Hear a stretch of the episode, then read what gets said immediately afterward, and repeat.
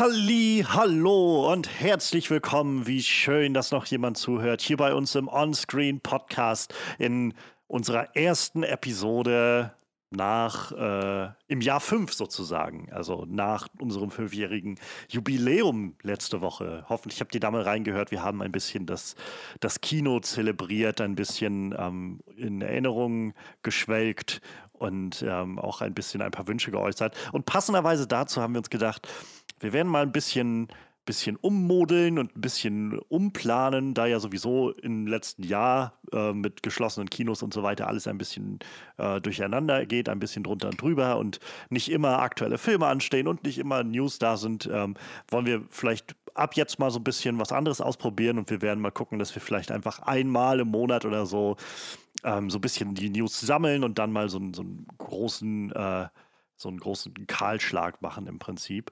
Und ähm, wir haben heute deswegen ein News-Special, so eine kleine News-Rundumschau für euch. Vielleicht denken wir uns auch noch irgendeinen Titel dafür aus, irgendwann mal.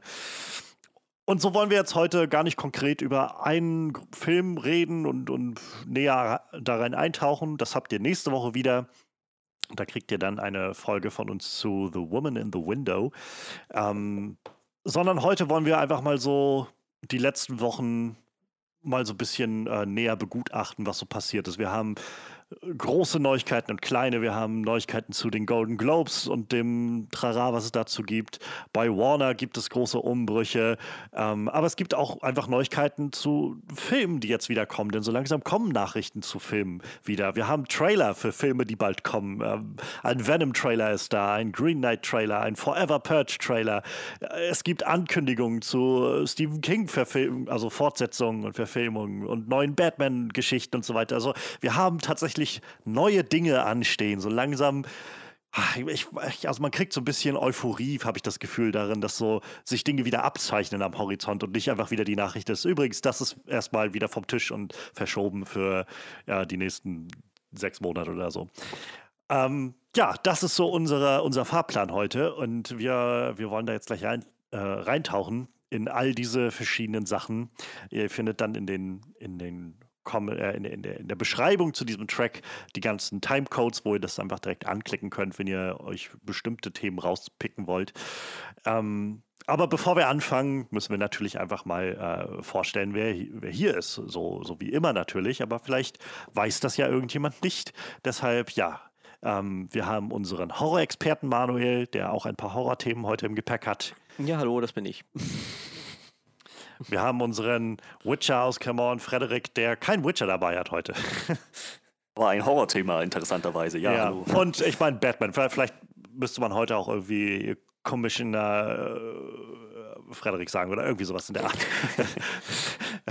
ähm, wer weiß. Und ich, ich bin Johannes und ähm, habe immer noch keinen Titel. Und wir, wir fangen jetzt einfach mal direkt an, würde ich sagen. Wir haben auf jeden Fall genug, über das es sich zu reden lohnt.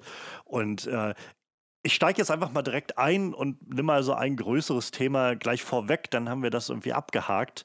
Ähm, und das ist die Golden Globes für nächstes Jahr 2022. Denn ähm, es gab in den letzten Wochen doch auf einem, also eigentlich gab es schon in den letzten Jahren viel Trara um die Golden Globes, aber in den letzten Wochen ist das nochmal so ein bisschen äh, auf eine neue Stufe gegangen und erst kam es dazu, dass verschiedene Stars, also so auch Golden Globe nominierte Leute sich geäußert haben und ähm, Kritik geübt haben an der Hollywood Foreign Press äh, Association. Also die, die Golden Globes äh, ist ja einer der, es wird immer gesagt, es ist so hinter den Oscars der nächstrenommierteste, äh, nächstrenommierte Preis in Amerika, also Film- und Serienpreis. Ähm, letztendlich wird dieser Preis vergeben von Mitgliedern der Hollywood Foreign Press Association, also im Prinzip Filmjournalisten, die das Ganze vergeben. Und die äh, Golden Globes standen seitdem immer mal wieder, ähm, wurden immer mal wieder sehr seltsam beäugt für so verschiedene Nominierungen und auch Preise, die vergeben wurden. Ich glaube, so eins der, der markantesten so der letzten Jahre war, als, ähm, ich weiß gar nicht wann es war, 2015 oder so oder 16, als ähm, der Marsianer, glaube ich, für beste Comedy oder bestes Musical diese Kategorie gewonnen hat oder sowas. Und das waren so, also im Kern ist es so, die, die Golden Globes bringen viel Prestige mit sich und es wird viel drüber, geredet. Aber wenn man mal so näher reinhört, also sowohl in, in Leute, die so ein bisschen sich mit der Thematik auskennen, als auch mit einfach SchauspielerInnen, die da zu tun haben und, und RegisseurInnen und so weiter, die ähm, alle da zu, zugegen sind, ähm, eigentlich alle davon reden, dass keiner von denen die Golden Globes so wirklich ernst nimmt. Weshalb diese Stimmung da auch immer so angeheitert ist, weil die SchauspielerInnen und alle, die da teilnehmen, halt vor allem da sind, die sitzen abend nicht da, irgendwie in, in schicken Kleidern und hauen sich halt alle die Hucke voll. Und äh, das, das ist dann so ein angenehmer Abend für die. Ähm, letztendlich viel Wert so im Kreise der, der Leute dort wird, glaube ich, nicht gelegt auf die Golden Globes. Und und nichtsdestotrotz haben die, genießen die einen recht hohen Status und werden immer wieder auch gerne zitiert. Also auch bei Netflix sieht man immer wieder bei verschiedenen Filmen, wo dann, wo sie so unten eingeblendet haben und Golden Globe Gewinner und Golden Globe Nominierter oder so. Ähm, aber es gab jetzt immer mal wieder Kritik auch aus den Reihen der Nominierten und der Gewinner und äh, vieles davon bezog sich darauf, äh, was auch bei der Academy, bei den Oscars in den letzten Jahren immer wieder Gespräch war, und zwar ein Fehlen von, ähm, von Diversität, von ähm, verschiedenen Stimmen, die dahinter mit eingebunden werden in das Ganze. Letztendlich ähm, waren, glaube also ich habe jetzt, ich habe es nicht direkt vor mir gerade, aber der Punkt war, dass in den letzten Jahren äh, fast, also die Zahl der, der beteiligten People of Color, die dahinter irgendwo mit in der Jury oder in, in, der, in dem Kreise der abgestimmten Leute, äh, abstimmenden Leute war quasi Nullbetrag. Und sich das äh, nicht weiter geändert hat. Auch Frauen haben nicht so viel ähm, Einfluss da drin.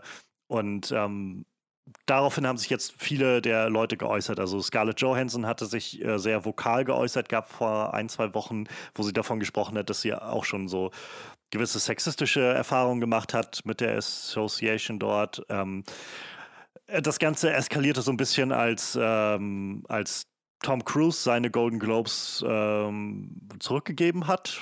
Wieder, weiß ich nicht, also ich weiß nicht, wie das funktioniert, ob er die persönlich aber wieder vorbeigebracht hat oder gesagt hat, ja, ich, ich lehne das ab oder ich will nicht, dass sie mich so bezeichnet als Gewinner oder sowas und die aber bei sich behält. Wer weiß das schon. Ähm, aber ja, das, das auf jeden Fall äh, hat das Ganze so ein bisschen eskalieren lassen. Und der letzte Strich war jetzt, dass NBC, der äh, amerikanische äh, Fernsehsender, der halt sonst die Golden Globes überträgt, halt auch gesagt hat, er wird die ähm, Golden Globes 2022 nicht übertragen. Womit die Golden Globes halt quasi dann nur für sich selbst stattfinden werden, für die Leute, die dann auch erscheinen wollen dort. Ähm, aber es wird halt keinen kein Feed davon geben, der übertragen wird. Und man hofft bei NBC, dass ähm, vielleicht bis 2023, wenn dann die nächste ähm, Show steigen sollte, sich Dinge geändert haben, dass es ähm, eine re gewisse Reformbewegung in der Hollywood Foreign Press ge äh, geben wird und man da sich dann wohler wieder damit fühlt, das Ganze umzusetzen. Ich habe tatsächlich noch gar nicht weiter geguckt. Ich könnte mir vorstellen, dass diese ganze ähm, diese ganze neurechte äh, Blase im Netz wahrscheinlich alle laut Cancel Culture rufen bei dieser ganzen Geschichte, die da jetzt passiert ist. Ähm, ich finde es einfach sehr faszinierend und sehr interessant. Also, wie gesagt, ich gebe eigentlich nicht viel Wert auf die Golden Globes an sich. Ähm, aber unabhängig davon, sie haben halt definitiv einen gewissen Einfluss in verschiedene Bereiche dieses, äh, dieses Metiers. Und dass es jetzt dazu kommt, dass nach ein paar Jahren, wo wir irgendwie Oscars so white hatten und so weiter, wo sich Leute geäußert haben, das, also ich finde, das ist ein großer Schritt, der gekommen ist irgendwie seitdem. Nicht nur, dass halt Leute, die involviert waren, was gesagt haben und sich äh, beteiligt haben. Jetzt ist es an dem Punkt, wo wirklich die ganz großen Stars, die ja technisch gesehen, sag ich mal, nicht persönlich betroffen sind. Also so jemand wie Tom Cruise hat ja nun, weiß ich nicht, der hat jetzt irgendwie keine, kein heißes Eisen, sag ich mal, persönlich da drin, dass der irgendwie nicht repräsentiert wäre als, äh, als weißer Dude. Es sei denn, er ist irgendwie angepisst, dass nicht genug Scientology-Leute da mit in der Hollywood Foreign Press sitzen. Das weiß ich nicht. Ähm, aber dass halt so jemand seine Preise zurückgibt, ist halt schon ein ziemliches Zeichen. Und dass halt der Fernsehsender letztendlich sagt, ähm, nee, also die Golden Globes brauchen tatsächlich ein ziemliches Makeover und wir haben eigentlich kein Interesse, das weiterzusenden. Äh, kann auch einfach sein, dass sie das jetzt so ein bisschen vorschieben mit dem, mit dem Wissen, dass die ähm, Einschaltquoten bei den Golden Globes wie auch in den letzten Jahren äh, bei den Oscars schon ähm, einfach gesunken sind und die Leute, glaube ich, so das Interesse daran verlieren und dass sie jetzt sagen, na gut, dann, dann cutten wir das einfach ganz raus fürs nächste Jahr. Ähm, aber so oder so, es, es, fühlt sich so ein bisschen an, als ob da gerade ja so gewissen, so gewissen Kreisen schon so ein bisschen die Pistole auf die Brust gesetzt wird. Ähm, und irgendwie, also ich fand das sehr, sehr spannend. Ich fand das sehr faszinierend, dass sowas passiert gerade, dass so ein Wandel eintritt. Und ähm, also im, im schlimmsten Fall werden die Golden Globes irgendwie eingemottet, was, glaube ich, niemanden ernsthaft stören wird, außer halt wahrscheinlich die Leute von der Hollywood Foreign Press, die sich sonst dadurch so, ähm, so einflussreich auch fühlen können. Ähm, und im besten Fall wird einfach so eine so eine Preisverleihung ein bisschen umstrukturiert und marginalisierte Stimmen kriegen neuen Platz in dieser, in diesem Genre, irgendwie in diesem Metier. Ähm, also insofern, ich, äh, ich, ich begrüße das ein bisschen, was da passiert und finde das ganz nett. Und bin auch ein bisschen erstaunt tatsächlich, dass Tom Cruise jemand ist von den Leuten, die das ähm, die das so mit ganz vokal anstoßen. So. Ich, Tom Cruise ist so jemand, wo es mir schwerfällt, den wirklich einzuschätzen, wenn ich ehrlich bin. So, es gibt so, also diese ganzen, diese ganze Scientology-Facette ist halt unglaublich weird und seltsam, finde ich. Ähm, aber, und der Mann scheint auch einfach so eine ganz seltsame, weiß nicht, manische Ader zu haben, die ich irgendwie so ein bisschen creepy finde. Aber davon ab, ähm, das ist auf jeden Fall ein ziemlich starkes Zeichen, finde ich. Ähm, ja, habt, habt ihr irgendwas davon mitbekommen von den Golden Globes, äh, von dieser ganzen Geschichte? Beziehungsweise, wenn ihr jetzt auch das zum ersten Mal davon hört, habt ihr, äh, habt ihr, habt ihr Gefühle in irgendeine Richtung der, äh, diesbezüglich? Keine besonders starken, außer dass es so die einzige Sache, die ich in den letzten Jahren immer wieder über die Golden Globes gehört habe, ähm, war halt so, das war fast schon wie ein Meme. Niemand interessiert sich dafür. Ja. So, Golden Globe Gewinner, ja, schön und gut, aber die Oscars, das sind doch eigentlich das, worauf man wirklich achten sollte. So, Golden Globe ist mehr oder weniger nur so ein, keine Ahnung, so, fast schon wie ein, wie ein Razzie oder so. no, nobody cares. Ne? Ja. ja, so ein bisschen. es hat so ein bisschen was, als hätten sie, äh, weiß ich nicht, so, so wie wenn du, mh, wenn du für dein Kleinkind, so dein, dein, weiß ich, fünfjähriges oder sowas, wenn du den im Auto mit hast und dem so ein kleines äh, Spielzeuglenkrad mit, mit vorne hinbaust und der dann immer glaubt, er ja. fährt mit und, und die Oscars und überhaupt so die ganze, ähm, das ganze Metier da gesagt hat, ja komm, lass sie glauben, dass sie irgendwie eine größere Rolle spielen, sondern sie können, die steuern hier auch so ein bisschen mit, so ungefähr. Ähm, aber umso beeindruckender, dass sie halt jetzt dann doch, doch irgendwie sagen, ja, ganz ehrlich, nee, also dafür, dafür nicht, Leute, so wie ihr das macht. Ja, also sehr gerne, wenn die dafür jetzt äh, ein bisschen eigene Identität finden, eine eigene Plattform äh, finden, mehr, die sich als mehr identifiziert oder mehr als mehr auszeichnet als ähm, quasi die Discount-Oscars, dann ja, wäre natürlich eine coole Sache. Manuel, hast du was von mitbekommen? Ja, tatsächlich. Ich verfolge tatsächlich auch die Golden Globes genauso interessiert wie die Oscars oder die Razzies. Die verfolge ich auch. Gucke ich auch immer, wer da so nominiert ist. Ich gucke mir das alles gerne an. Und ich sage immer, wenn, wenn, wenn die wirklich niemand interessieren würde, würde ja auch keiner zu, von den Nominierten zum Beispiel zu der Veranstaltung gehen. Also irgendwen interessieren die ja doch. Die werden immer so gerne klein geredet, aber ich glaube im Endeffekt äh, naja, ich glaub, will die, die trotzdem jeder ja haben. naja, wer sagt schon nein, wenn du so, ein goldes, so eine goldene Statue irgendwie bekommst, oder? ja, eben. Also können sie ja nicht total irrelevant sein, ne? Aber. Ja, ich weiß nicht. Also man könnte halt sagen, klar, vor zehn Jahren oder so. Ich weiß ja nicht, wie, äh, ob, ob diese Personengruppe, wo die ihre, ihre Jury rausbeziehen, früher mal so eine Männerdomäne war, aber ich sag mal, das gibt es heutzutage ja kaum noch oder das lockert sich ja alles irgendwo auf, ne? Also man sieht ja nur in allen Lebensbereichen, dass mehr auf Diversität gesetzt wird und so. Und äh, ich gehe mal davon aus, dass die auch in ihrem Personenkreis äh, definitiv für ihre Jury Leute nominieren könnten aus allen, allen Bereichen des Lebens, ne? Also allen Hautfarben, allen Genderformen und etc. etc. Nur hat sich ja. da scheinbar nie einer mit beschäftigt, ne? Und ich meine, die dann jetzt dann doch mal äh, die Entscheidung gefasst haben, dass man da vielleicht mal drauf achten sollte, ist ja ist ja dann schon irgendwo positiv zu betrachten. Ne? Hat halt nur lang genug gedauert. Ich sag mal, alle, wahrscheinlich so gefühlt alle anderen Lebensbereiche haben das jetzt in den letzten drei, vier, fünf Jahren schon gemacht. So, und die, ja gut, die hängen halt ein bisschen hinterher so. Ne? Ja. Ähm, Ja, naja, ich, ich weiß nicht, so ob, ob sie es nicht geschafft hätten, das bis 2022 schon zu regeln, weiß ich nicht. Also, das hätte mit Sicherheit auch schon funktioniert. Ich weiß ja nicht, wie früh die ihre Jury da berufen, ja. aber zum Beispiel die Oscars, die sind ja meistens schon immer relativ fest. Ich glaube, da ändern sich ja meist eh immer nur so ein paar Leute wahrscheinlich, die in der Jury sitzen. Ne? Also, ich denke mal, ein paar steigen aus, ein paar neue rücken nach. Aber ich, ich weiß ja nicht, aber wie das mein, da läuft. Ne? Nur könnt, hätte man es wahrscheinlich auch bis 22 schon schaffen können. Aber gut, das ist ja denen ihre Entscheidung, ob sie dann sagen, nö, machen ja. wir nicht. Oder naja, vor allem ist vielleicht also ich könnte mir vorstellen, wenn du halt sagst, einfach nur, ja, macht mal bis nächstes Jahr irgendwie ein bisschen was anders. Das hat, glaube ich, nicht bei weitem nicht so viel Zugkraft, wie wenn dein, dein Sender sagt, wir senden euch jetzt erstmal nicht für nächstes Jahr. Also strengt euch für das Jahr darauf gefälligst an.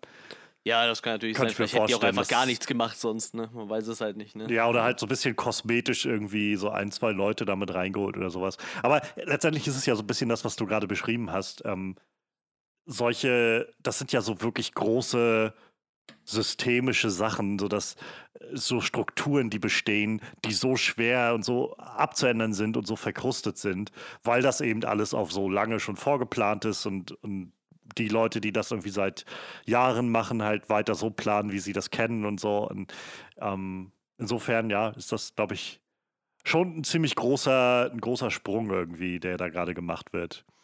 Ähm, ja. Ja, ist halt immer, ich weiß nicht, wie, wie lange ist dieses Oscars So White-Ding schon her? Ich meine, da ging es ja eher um die Nominierten und nicht um die Jury, aber.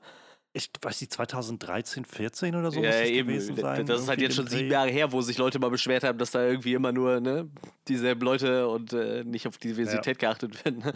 Und die Golden Globes haben dafür jetzt sieben Jahre gebraucht. Wahrscheinlich noch länger, wenn nicht mal irgendwelche anderen Leute gesagt hätten, ey, ihr solltet vielleicht mal was ändern. Ne? Ich weiß, man weiß ja nicht, ja. ob die ja. überhaupt äh, was geändert hätten meine, bei den Oscars hat man auch immer so gesagt, so ja, das sind halt so, so, so, Leute, die sind halt einfach schon so 30, 40 Jahre sitzen die da drin und deshalb ändern die da nichts, aber selbst die haben es halt auch irgendwo auf die Kette gekriegt, ne? Und das halt deutlich früher als äh, viele, viele andere, andere Vereinigungen so. Und äh, ja, gut, und bei den Golden Globes muss da dann halt irgendwie mal ein paar namenhafte Leute kommen und sagen so, ey, sollte, meint ihr nicht aus, wird mal Zeit, was zu ändern, so. Das ist halt mhm. schon ein bisschen, bisschen traurig irgendwie, wenn man so drüber nachdenkt und äh, ich glaube, wie gesagt, wenigstens äh, Leute aus allen möglichen Lebensbereichen für die Jury zu nominieren, wäre jetzt auch kein Akt gewesen. Ne? Das hätte man wahrscheinlich auch äh, so machen können. Ja, eben. Ich, ich, weiß ja jetzt nicht, wie viel, äh, wie viele Leute da halt wirklich so einen Sitz haben, die da 30 Jahre sitzen und wie viel da jedes Jahr getauscht wird, aber mit Sicherheit werden da immer jedes Jahr ein paar getauscht und dann mal zu ja. sagen, hey, wir holen mal ein paar mehr Frauen rein, wir holen mal ein paar mehr People of Color rein und äh, weiß ich nicht, ein äh, paar äh, Leute aus anderen Gender-Gruppierungen oder so. Das, ich meine, wäre ja alles möglich gewesen, wahrscheinlich über die letzten Jahre, ne? Aber ja. Scheinbar hat es da keinen interessiert, Und dann muss ich, man gesagt hat. Mach dann, mal. Dann, wo du das gerade so äh, darüber sprichst, also ich, ich, ich bin halt total auch dafür, ich denke so, gerade die Hollywood Foreign Press, also die ganzen Journalisten, die ja weltweit im Prinzip äh, als Filmjournalisten tätig sind, da wirst du so viele Leute von unterschiedlichen ja, Lebenswegen finden.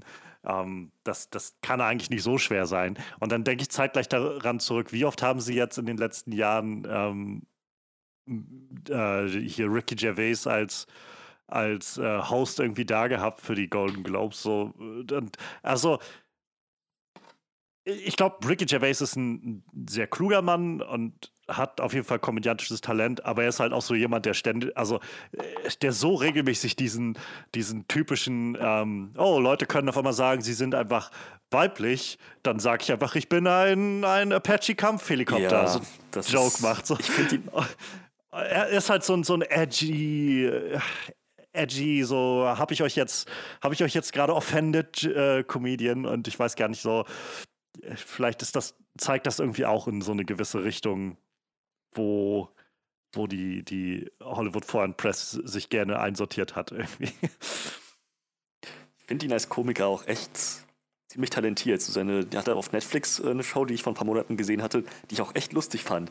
Aber dieses, dieser eine Moment, wo er gesagt hat, ja doch, kann sich jeder identifizieren, wie er will. Denn ich habe mich immer als Schimpanse identifiziert. Da dachte ich, wow, das, das ist echt wie so ein, das stach hervor. Das war wirklich wie so ein Schandweg, wo ich dachte, eigentlich müsste er doch klüger sein als das. Ja. Das ist so, ein, so, so eine oberflächliche Sichtweise. Ne? Aber, ja, und das ist vor allem ja. so ausgelutscht, dieser Gag. Also, wenn man das jetzt überhaupt als Gag bezeichnen will, ist es halt so unglaublich. Das wurde vor, vor zehn Jahren wurde das Ding schon gemacht, wenn äh, als Leute ja, sich irgendwie das ist alt geworden. geoutet haben. So. Und das ist, ja, naja. Naja. Aber ja, so viel sonst zu den Golden Globes. Ähm, das ist auf jeden Fall ein großes Thema, was jetzt irgendwie ähm, bestand und erstmal abgehakt ist für uns, aber und auch für das nächste Jahr. Mal schauen, was noch so passiert. Ähm, Manuel, was hast du so mitgebracht heute? Ja, ähm, ich hätte Horror, Horror, Comic, Horror vielleicht und, äh, Und My Little Pony. und My Little Pony. Das Rollenspiel, was überhaupt nicht ins Thema passen würde. das Massive RPG. Es gibt ja tatsächlich ein, äh, ein, ein Pen and Paper zu, zu ähm, My Little Pony, aber Es gibt zu allem ein Pen und Paper. ja. Ich kenne aber auch tatsächlich Leute, die das spielen. Erstaunlicherweise alles große Männer mit langen Bärten und so. also der typische nicht My Little Pony Fan eigentlich. so, wie heißt die? Bronies, ne? Glaube ich. So, so Leute Mhm. halt jede Menge. Ähm, ja, da kommt, dann nehmen wir doch mal so das größte Thema raus. Also für mich das interessanteste irgendwie auch. Ähm, Warner Brothers wurde wieder verkauft. Nachdem äh, AT&T das erst vor zwei oder drei Jahren gekauft hatte, ne? 2018, glaube ich. Ja, Für für eine ganze Stange Damals- Geld. 85 Milliarden Dollar, meine ich. Billions Ja. sind Milliarden, ne? Ja. Für 85 Milliarden Dollar und jetzt haben sie es quasi für 47 oder sowas abgetreten. Ich habe die genaue Zahl, sehe ich gerade nicht in dem. Ich meine, es waren irgendwie 47, also ungefähr, so weiß ich nicht, so für 60 Prozent des Kaufpreises haben sie es wieder abgestoßen an Discovery. Und die äh, fusionieren jetzt. Ich weiß nicht, wie weit dann ATT noch mit da involviert ist. Auf jeden Fall haben sie erstmal einen ordentlichen Batzen Bargeld und äh, Krams bekommen und Schuldenerlass, glaube ich, und so. Ah, 43 Billionen, ich sehe es gerade in Cash. Ja, Debt Securities and, und ich glaube, Aktien hat sie auch noch bekommen, irgendwas. Ähm, ja, und ähm, äh, das, jetzt wird halt Discovery quasi mit, mit Warner und HBO Max und so zusammen fusionieren. Ich glaube ein bisschen, dass äh, sowohl HBO Max nicht so geil gestartet ist, als auch Warner im letzten Mhm. Jahr nicht so die, die krassen Hits hatte irgendwie. Ähm, und viele Sachen, wo sie dann viel Wert drauf gelegt haben, dann auch nicht so gut angekommen sind. So jetzt zum Beispiel äh, Fantastische Tierwesen ist auch Warner, ne, glaube ich. Der zweite, ja, na ja. zweite war ja dann auch nicht mehr so der Hit wie der erste. ähm, so, so Sachen halt, ja, und ähm, jetzt wurde das dann, wird das dann abgetreten an Discovery und die werden dann zusammengelegt. Ähm, gleichzeitig kam jetzt irgendwann noch HBO Max bietet jetzt demnächst ein neues Bezahlsystem noch an irgendwie, dann kostet es irgendwie nur noch 10 Dollar. Ich weiß gar nicht, was das sonst kostet. 10 Dollar, aber dafür mit Werbung und du wirst diese neuen Kinofilme nicht direkt sehen können. Äh, das kommt, glaube ich, nächsten Monat oder sowas. Und die hatten doch jetzt für irgendeinen Film direkt auch dieses Release-Dings wieder ge ge gekippt, glaube ich, ne? Also dieses. Ich glaube, für den, äh, also bei Dune haben sie gesagt, Dune wird auf jeden Fall in die Kinos kommen. ja, direkt. Dune, genau, ja. Und ich glaube, der kommt auch Aber erst da- ins Kino dann. Und, Da, und das war, glaube ich, unklar. Das war nicht so ganz. Also, ich hatte unterschiedliches gelesen. Ich hatte so, sowohl gelesen, ähm, ja, Dune kommt nun, nur ins Kino und dann gleichzeitig irgendwie, ja, Dune kommt ins Kino, aber auch äh, gleich nach Hause oder so.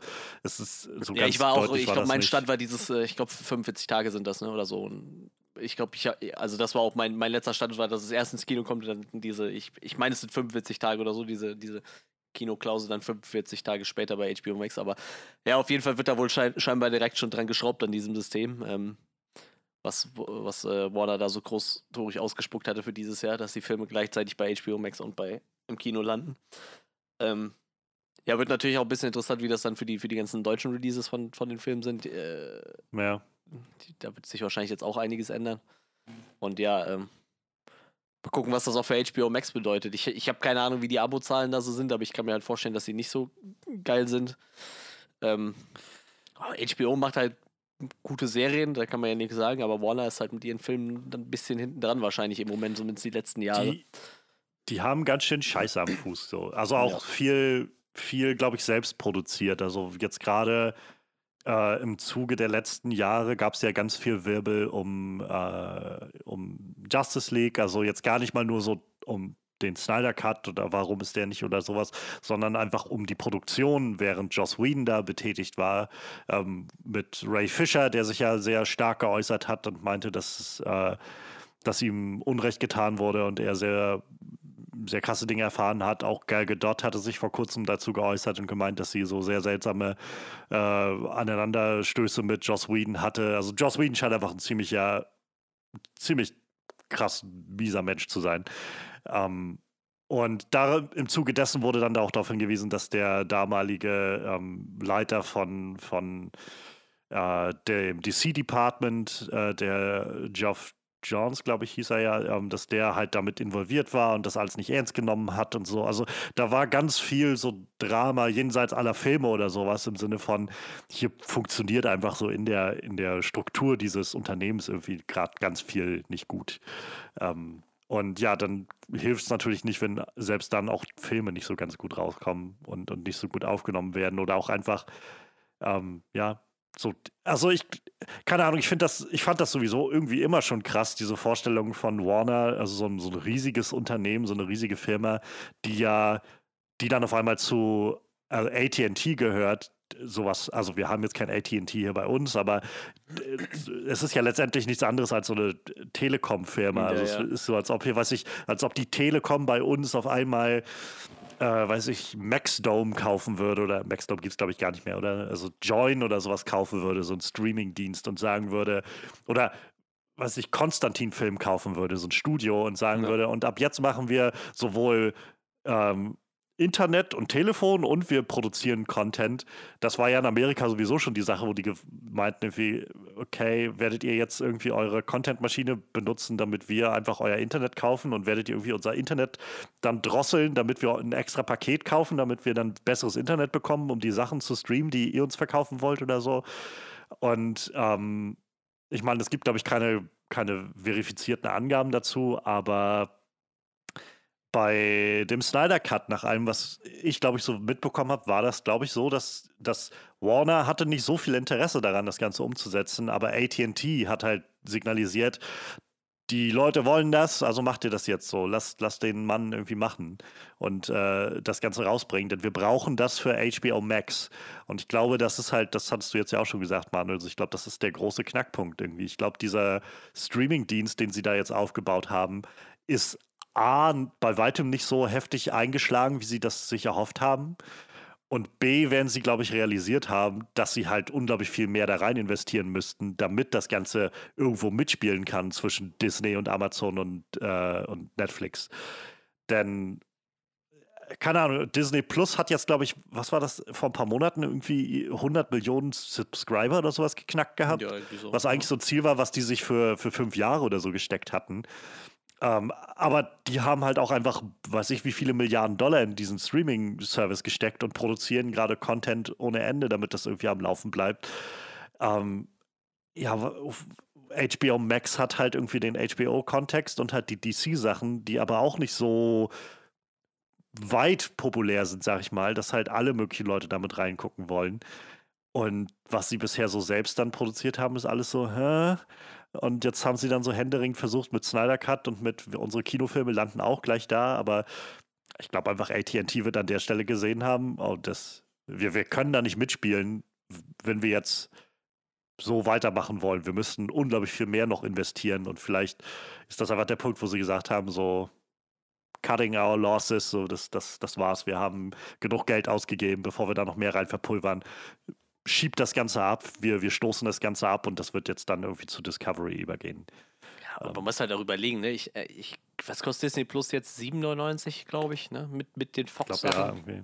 Wenn, wenn man jetzt abschließt, ich glaube, sonst hast du noch den alten Tarif für ein Jahr. Ähm, und du hast halt, also bevor die ganzen Fox-Sachen integriert worden wären, wäre das für mich jetzt auch keine Option für auf Dauer gewesen. Aber du hättest halt immerhin schon die, den kompletten Disney-Kram gehabt.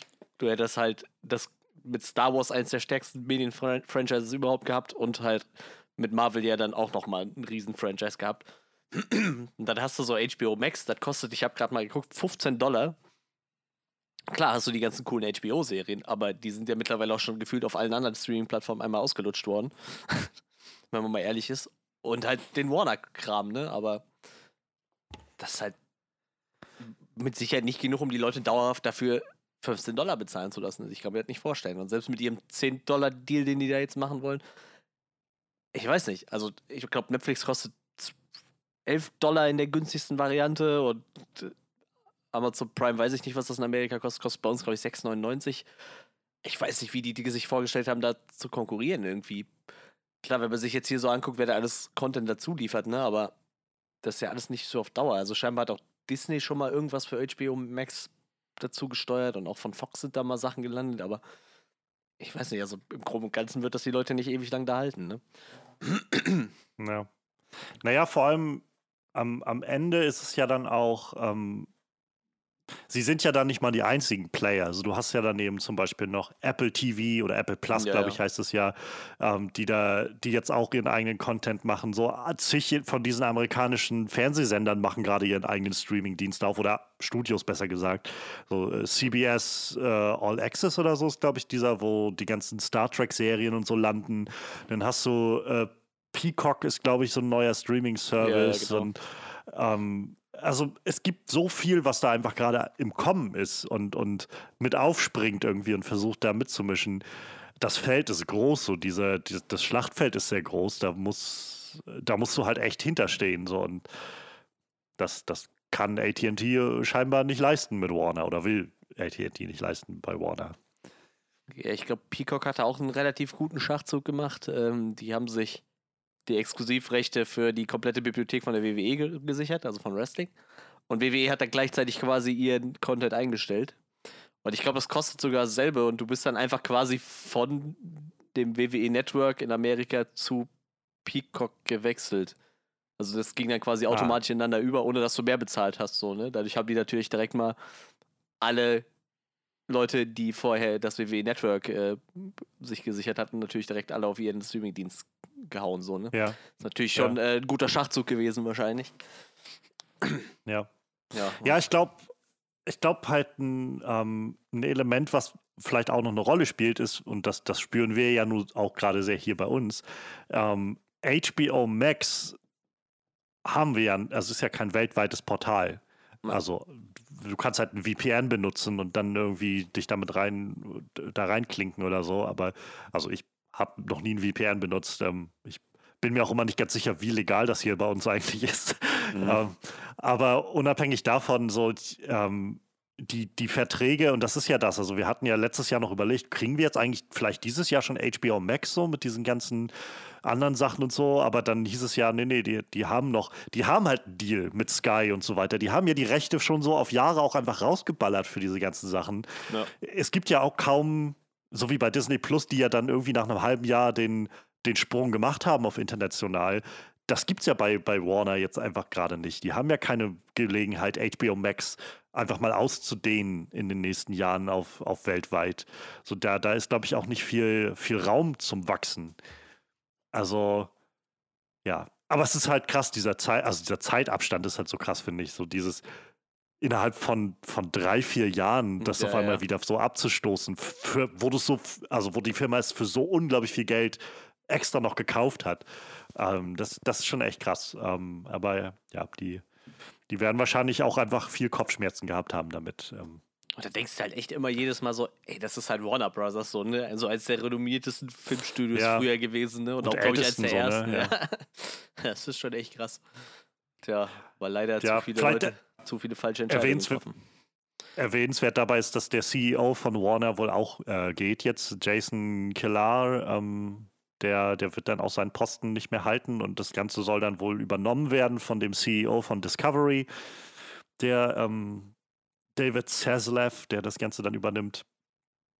Interessanterweise ist es wohl tatsächlich sogar so gewesen, dass ähm, Jason Killer, also der, der Warner Media CEO, nicht mal involviert war in diese ganzen Sachen, in diese Mhm. ganzen Gespräche, dass, dass da jetzt die Fusion oder dass das abgestoßen wird und so. Der hat das im Prinzip, nachdem das alles, also das ist ja auch noch nicht in Sack und Tüten, das wird ja auch noch ein Jahr oder so dauern, bis das alles dann passiert ist, aber es, es wird wohl jetzt von, vonstatten gehen. Und der hat das wohl auch mehr oder weniger dann, nachdem die Gespräche schon längst am Laufen waren und so weiter, ähm, nachdem dann ATT gesagt hat, so, okay, wir nehmen jetzt ernsthaft äh, die Schritte in Angriff, um das umzusetzen, dann hat er davon erfahren, dass halt übrigens deine Firma wird veräußert und wird dann fusioniert mit einem anderen ähm, Sender und dann wirst du wahrscheinlich keinen Job mehr haben. So.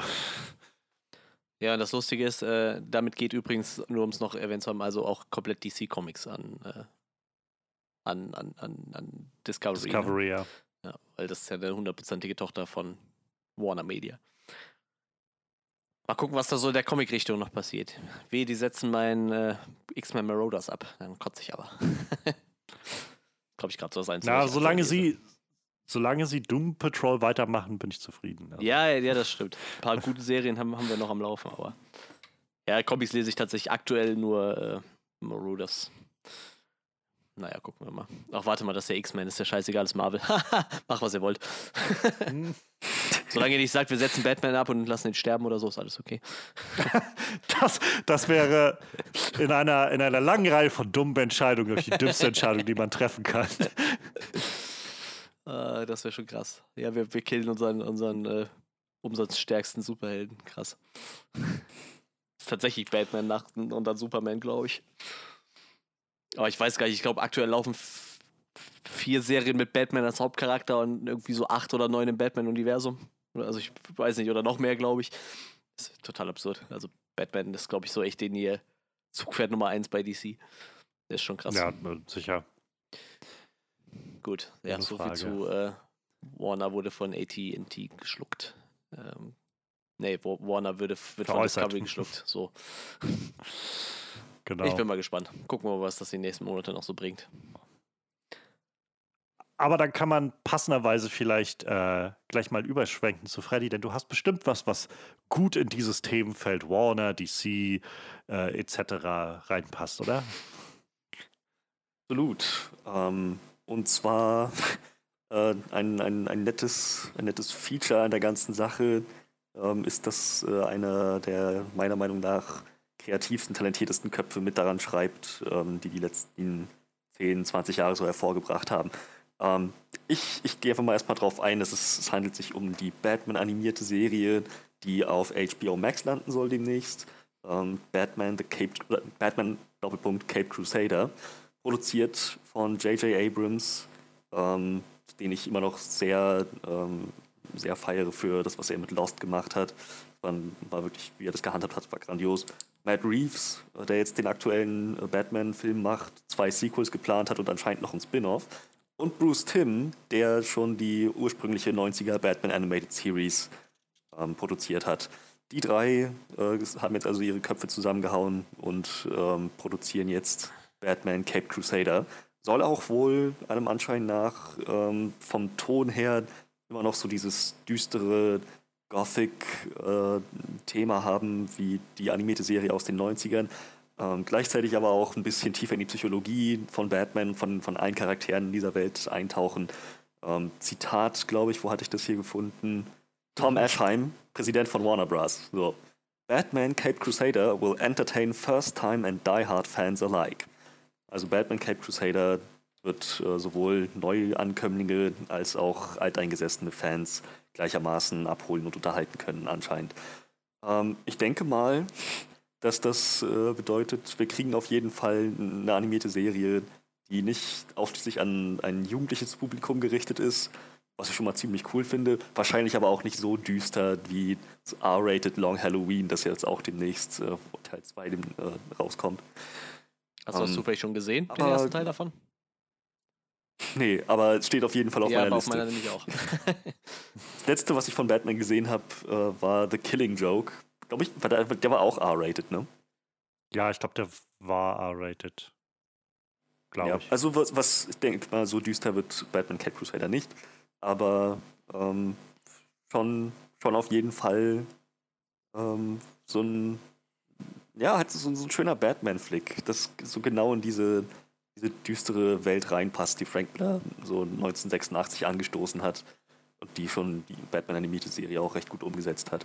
Ich bin sehr gespannt, was die daraus machen. Alles, was wir bisher haben, ist ein, ein Poster, was ähm, so vom Schriftzug her und vom, vom Design her ähm, so recht altbacken, recht traditionell nach Batman aussieht. So die, die, die frühen Jahre, die Ohren ganz riesig und weit abgespreizt. Und da ist, es hat einen gewissen Nostalgiefaktor drin, ähm, so, einen, so, einen, gewissen 30er-Vibe. Äh, mal schauen, mal schauen, wo das hingeht. Es sieht auf jeden Fall schon mal recht vielversprechend aus. Die Leute, die dahinter stehen, geben mir jedenfalls sehr viel Hoffnung, dass das ein gutes, gelungenes Projekt wird. Wie schaut es bei euch aus? Was haltet ihr davon? Hm. Habe ich als Kind auf jeden Fall ich die animierte Serie gesehen, das weiß ich noch. Als ich jünger war. Und sonst habe ich nur so ein paar Filme gesehen, ein paar Zeichentrickfilme. Aber ähm, ja, bei dem Team wäre ich auf jeden Fall dabei. Ich muss gerade ein bisschen lachen, bei dem Batman Long Halloween hat Jensen Ackles Batman gesprochen. Das ist irgendwie lustig. Äh, ja, aber das nur so nebenbei. Ähm, ja, ich. Äh, in Arkham Knight war er der Arkham Knight. Oh, witzig. Das ist lustig. Ich glaube, in, in dem uh, Under the Red Hood, in dem Film, hat er halt auch Red Hood gesprochen gehabt. Ja. ja. der spricht einfach jeden Mal so. Der irgendwann. Und in, der, und in der deutschen Fassung von Batman Arkham Knight spricht ähm, die, der Synchronsprecher von, ähm, von Sam Winchester Nightwing. Hm, okay. Quasi die Winchesters vereint in Batman Arkham Knight in der deutschen Synchro. Das war ziemlich cool. Ja, sorry, wollte ich nicht unterbrechen. Das ist äh, witzig auf jeden Fall. ja, ist äh, eh mal interessant, wer da so immer als äh, Dings gecastet wird, so als, als Synchronsprecher. Ähm, aber ich glaube, gerade bei Batman und beim Joker sind die Leute immer so ähm, mit, mit, Hass versehen, wenn ihr Lieblingssprecher die nicht spricht. Ich, äh, hm. ich meine, so Mark Hamill zählt ja immer noch als der beste Joker-Synchronsprecher. Ich glaube, wenn, wenn da immer ein anderer Name steht, der wird erstmal prinzipiell vorerst erstmal gehasst. Die müssten sich dann erstmal ähm, beweisen können. Ich kann mich erinnern, dass ähm, Mark Hamill ja gesagt hat, nach Batman Arkham City, das ist so sein, sein Abschluss. Ja. Ausnahme wird The Killing Joke sein, falls sie das mal verfilmen, was dann ja passiert ist. Aber ansonsten äh, wollte er nicht mehr als Joker auftreten. Und dann haben sie für Batman Arkham Origins Troy Baker geholt. Ich meine, es war Troy ja, Baker, genau. der Joker gesprochen hat. Und auch erstmal so meinten, echt jetzt, der soll jetzt an Mark Hamill rankommen. Aber im Nachhinein wurde der sehr gefeiert. Ja, der ist ja auch bei Long Genauso Halloween jetzt wieder dabei, ne? als Joker. Ja, ja. ja. Ja, deshalb, aber er, erstmal kriegt man Hass ab so, aber Jensen Ackles habe ich ja noch ein bisschen gefeiert. Ähm, ja, wird da dann auch interessant, wer bei der animierten Serie dann äh, mitspielt. Das ist ja auch immer ein bisschen was anderes, ne? So eine animierte Serie, die läuft ja dann eventuell auch über mehrere Staffeln und hat ziemlich viele Folgen. Da kriegt man ja nicht unbedingt dieselben Sprecher wie für so einen Film, ne? So ein Film ist ja doch schon irgendwie deutlich weniger Arbeit, ne? Und ich weiß, Jensen Ackles arbeitet ja zum Beispiel gerade an, an uh, The Boys mit an der dritten Staffel. Weiß man nicht, ob sie den dann nochmal als Batman kriegen für die nächste Staffel. Müssen wir dann mal gucken. Aber das wird so das nächste, was noch interessant wird, glaube ich. Aber ja, wie gesagt, bei, bei dem Team, das dahinter steht, äh, würde ich mir das auf jeden Fall, werde ich mir auf jeden Fall die ersten Folgen mal angucken und mal gucken, ob es was taugt oder nicht. Ich bin halt sehr gespannt, wie das Ganze mit Matt Reeves Batman irgendwie einhergehen könnte oder eben nicht. Also ähm, ich glaube, eine der großen Stärken der animierten, also der ersten so animierten Serie von, von Bruce Timm, äh, der Batman-Serie, war ja, dass die, ähm, dass sie halt so ein bisschen den, den generellen Vibe und, und so Style der Tim Burton-Filme so eingesaugt hat, so diesen Gothic-Vibe und irgendwie auch so eine gewisse Zeitlosigkeit eingefangen hat in, in, in Gotham, also das, was du ja gerade schon meintest, so das, das könnte irgendwie in den 30ern spielen, das könnte aber auch irgendwo so in den 80 also es könnte irgendwo so alle, es wirkt einfach wie so eine wie so, so ein Gotham in so einer Zeitkapsel, die so das so für sich alleine steht irgendwie. Mhm. Und äh, da, da haben sie es, glaube ich, sehr gut geschafft, so diesen, den, das, was, was Tim Burton so auf, aufbereitet und serviert hat, irgendwie so, so anzunehmen, aber halt nicht zu sagen, das ist halt Tim Burtons Batman, sondern wir machen so auf der Basis davon, so mit diesem Vibe, auch so ein bisschen mit den Danny Elfman-mäßigen äh, Sounds und so, machen wir irgendwie unsere eigene Geschichte und unsere, unser eigenes Gotham. Und ich bin halt sehr gespannt, wenn jetzt hier Matt Reeves mit involviert ist, ob sie halt sagen werden, ja, das sind halt Abenteuer vom Robert Pattinson Batman, äh, den wir, die wir halt in einer anderen Form hier sehen, oder ob das ähnlich sein wird, zu sagen, nee, es ist halt einfach so ein, so ein bisschen der Vibe, der soll so auf derselben Ebene sein, wie das, was wir in, in den ähm, The Batman und was da auch immer noch kommen wird, sehen. Aber an sich wird das halt alleine stehen für sich. Ähm, das, das wird, glaube ich, ganz interessant werden, ähm, in welche Richtung das wohl geht damit. Ähm, und da davon ab, also ich meine, ich persönlich bin immer so, dass ich, äh, ich finde Batman ganz, ganz interessant und ganz cool. So, ich habe manchmal das Gefühl, dass wir irgendwie äh, irgendwie manchmal vielleicht so ein bisschen sehr viel Batman haben. So, so wie, es gibt irgendwie so viele Batmans, die irgendwie mittlerweile existieren, habe ich das Gefühl. Und das, mein, es wirkt auf mich, als ob, als ob es einfach immer nur noch mehr wird. Ähm, so, so, bis wir irgendwann, weiß ich nicht, so, drei, vier Filme haben mit verschiedenen Batmans und drei, gleichzeitig noch fünf Serien, die laufen mit verschiedenen Batmans oder so. Ähm, und ich habe immer so ein bisschen das Gefühl von, es gibt auch viele andere coole DC-Figuren. Vielleicht könnten wir die auch mal sehen. Aber ähm, das mindert natürlich nicht, dass, äh, dass es sehr angenehm ist, Bruce Timm wieder in, äh, in diesen Batman-Schuhen zu sehen. Ich weiß gar nicht, was der in den letzten Jahren so gemacht hat. Ähm, ich glaube, er hat, hat er nicht noch die Justice League-Serie gemacht gehabt nach, nach der Batman-Serie? Ähm, Gut möglich. und, und Batman Beyond, glaube ich, hatte er noch gemacht gehabt und dann war es halt, also ich weiß nicht, was er seitdem gemacht hat. Ähm, Batman Beyond habe ich ja nicht eine Folge von gesehen, ne? Ich fand, Habe ich nur ein paar Folgen von gesehen. Ist ja auch ein ziemlich ein Sequel zur animierten Serie. ich fand den, äh, die, die Optik von diesem Batman irgendwie immer so abgefahren, aber ich, hab, ich wollte eigentlich immer mal reingucken, deswegen aber hab mich ja irgendwie nie so rangesetzt.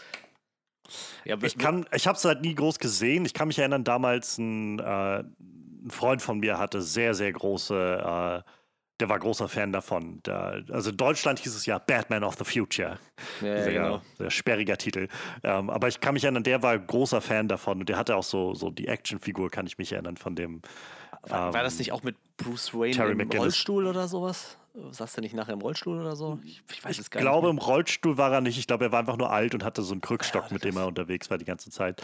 Ich weiß es nicht ähm, mehr. Wie gesagt, ich habe da so, so paar Bilder von noch im Kopf. Wie gesagt, ich kann mich Ja. noch an die Optik von dem, von dem Batman auf jeden Fall erinnern, aber ich weiß auch gar nicht mehr, wie der Batman hieß. Also der Terry McGinnis war das, glaub Ja, ich. ich sehe es gerade, Terry McGinnis. Hätte ich jetzt auch nicht zusammengekriegt. Ah, ja. Also ich habe gehört, nach dem, was man so wahrnimmt, ich glaube, die hat schon so einen, so einen kleinen Fan-Status, so einen Kultstatus, diese Batman Beyond-Serie. Die ist halt nicht so, die hat, hat glaube ich, nur zwei oder drei Staffeln oder sowas. Ähm, aber gilt, glaube ich, also hat so, so einen kleinen Softspot bei vielen Batman-Fans. Mhm. Ähm, ich hätte jetzt also ich habe nicht im Kopf gehabt, dass Söder schlecht über die spricht. Ne? Und ich kenne halt echt wenig Leute, die. Nee, die, nee, also ich- tatsächlich. Naja, ich glaube, es war einfach so nach der Batman Animated Series da anzuknüpfen. Ähm, da, also ich meine, danach kam ja dann auch Superman-Serie und dann irgendwie Batman of the Ich hätte jetzt Future so. gerade Also fast halt- gesagt, vielleicht lag es auch bei mir am Alter, dass ich einfach dann zu alt geworden bin, aber da war ich elf, als sie rauskam. Also eigentlich wahrscheinlich eher so noch gut im Alter Ja. drinne. Also ich, ich sehe gerade, ähm, er hat tatsächlich nicht viel gemacht in den letzten Jahren. Das letzte war halt wirklich äh, äh, Justice League-Serie 2004 bis 2006.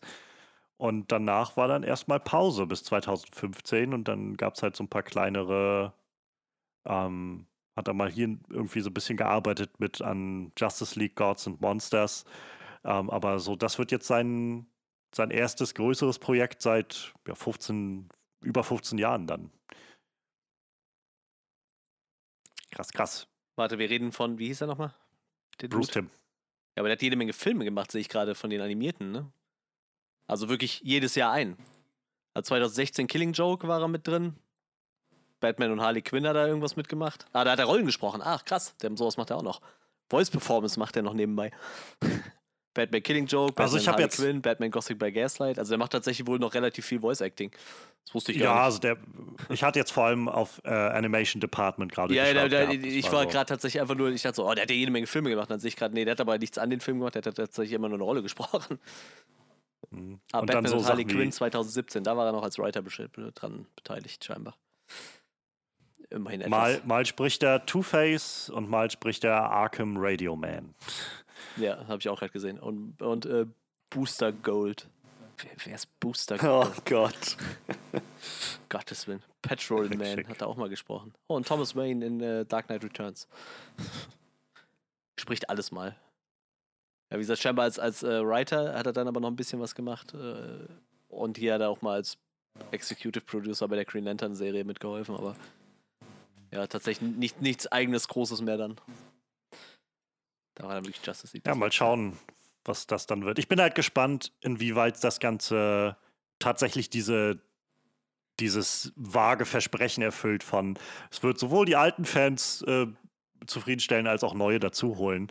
Ähm, so, ich, ich kann mir gut vorstellen, dass das Ganze doch sehr, sehr stark sich auf die alte Sache, also auf den alten Vibe legen wird von das, was Bruce Tim eben früher schon gemacht hat und was früher die Fans mochten, sodass es halt für die Fans von früher ist, die jetzt halt alle ein bisschen größer sind.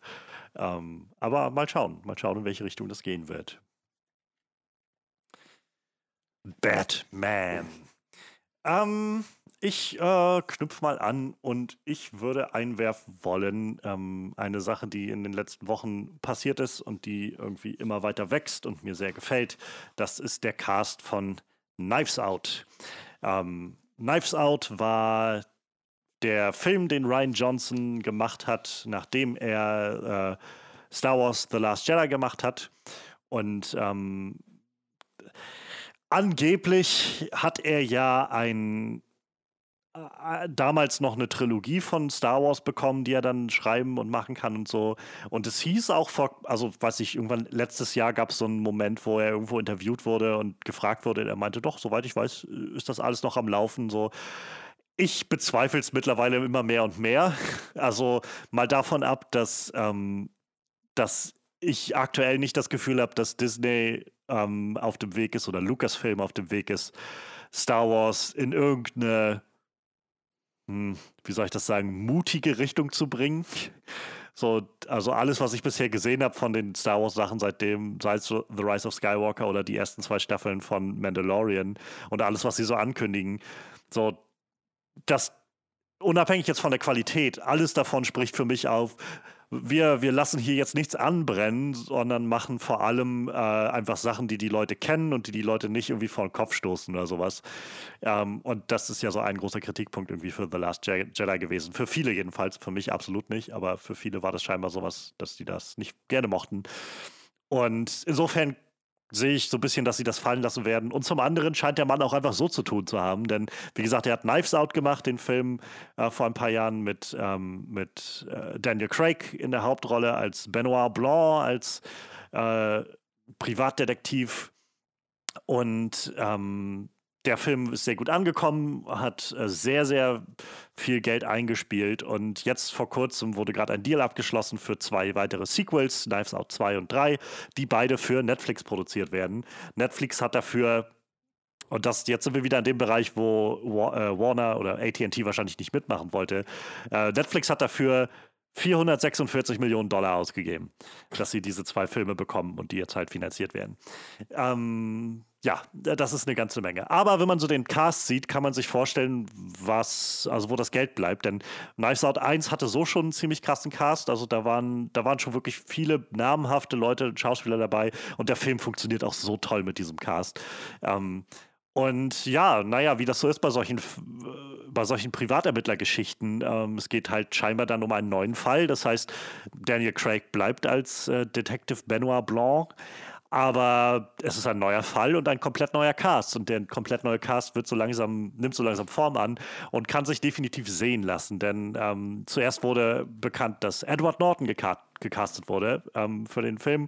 Dann Dave Batista, der der mittlerweile, glaube ich, die beeindruckendste Wrestling- zu, Schauspielerkarriere äh, hinlegt, die, die man bisher gesehen hat. Also ich meine, The Rock ist wahrscheinlich immer noch größerer Star, aber Dave Batista hat, glaube ich, die deutlich prestigeträchtigeren Filme mittlerweile am Laufen. Ich finde ähm, auch, der ist, also so rein objektiv betrachtet, finde ich den ist auch einen besseren Schauspieler. So. Also ich will nicht sagen, dass Dwayne Rock Johnson kein guter Schauspieler ist, der ist ein guter Schauspieler und ich finde ihn auch sehr charismatisch, aber ich finde halt Dave Batista irgendwie noch eine ganze Ecke besser so. Also ja. den gucke ich echt unglaublich gerne. Definitiv. Also Dave Batista ist äh, echte, echte äh, Überraschung irgendwie der letzten ja. zehn Jahre oder sowas. Ähm, Janelle Monet wurde jetzt auch gecastet, äh, die man jüngst so, äh, zum Beispiel in äh, Antebellum sehen konnte, wo sie die Hauptrolle gespielt hat. Oh. Catherine Hahn ist dabei, was mich unglaublich gefreut hat. Die war jüngst vor allem in, äh, in WandaVision zu sehen als äh, Agatha. Ähm, Leslie Odom Jr., was mich so gefreut hat, das ist äh, einer der Hauptfiguren aus dem Musical Hamilton, der seitdem auch so ein bisschen was äh, gemacht hat. Ich weiß nicht, vielleicht habt ihr auch, äh, habt, hat jemand ähm, One Night in Miami gesehen auf, äh, auf Amazon Prime. Da spielt Leslie Odom Jr. Äh, Sam Cooke. Sehr, sehr gut, sehr, sehr guter Sänger. Ähm, und jetzt jüngst wurde, also als letzter Beitrag, oder nicht als letzter, aber als jüngster Beitrag wurde äh, Kate Hudson verpflichtet, äh, die ja nur auch äh, eine durchaus namhafte Schauspielerin ist.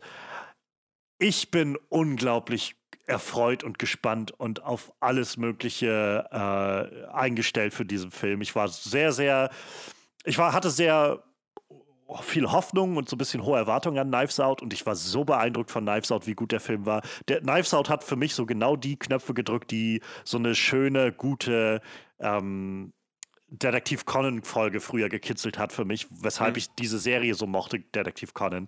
So die, diese die Knives Out hat einfach Spaß gemacht. Und ich meine, die hat nicht Spaß auf so einer Ebene von, der ist voll mit Jokes, sondern es ist einfach so eine Geschichte und die Art und Weise, wie sie erzählt wird, ist so energiegeladen und so so mitreißend und alles ist voll mit so facettenreichen und, und äh, so farbvollen ähm, Figuren.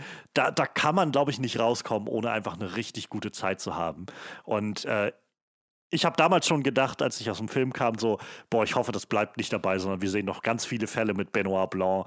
Äh, und Ryan Johnson traue ich sowieso zu, dass der, dass der tolle Geschichten und coole Geschichten schreibt.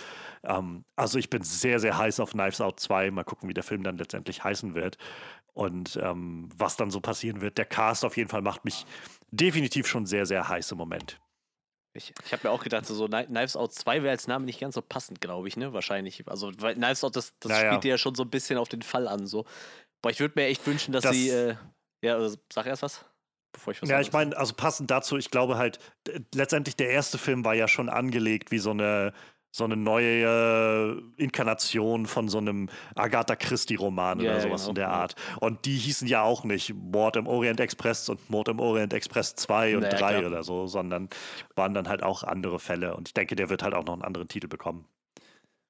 Ja, dass das mal äh, den Arbeitstitel erstmal Knives Out 2 nennt, das macht ja dann schon Sinn. Ne? Ich würde ja. mir echt wünschen, dass sie. Hieß, hieß, hieß sie, war es Martha, der Charakter, der mal kotzen musste, wenn er gelogen hatte? Ja, ja. Boah, die ja, könnten sie gerne als, als Assistentin für, für den wieder äh, mit, mit äh, reinbringen. So. Das, das würde ich mir echt wünschen. Ich fand den so sympathisch, den Charakter. Äh. Hier ist er, wenn sie gelogen hat. Ja.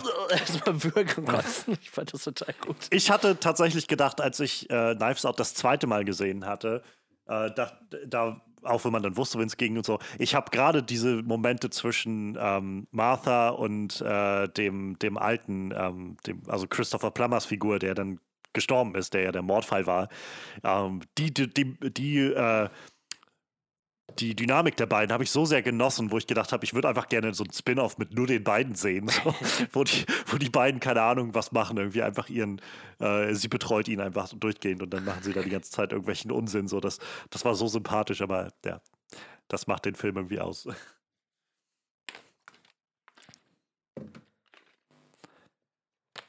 Freddy, hast du Knives Out gesehen? Ich war nicht sicher, ob Manuel noch was sagen will, oder? nee, nee, nee, alles gut. Ich äh, Nee, ich, ich habe Knives Out nicht gesehen. Aber jedes Mal, wenn ich davon höre, ist es äh, Lob in höchsten Tönen. Vielleicht sollte ich mir den mal anschauen.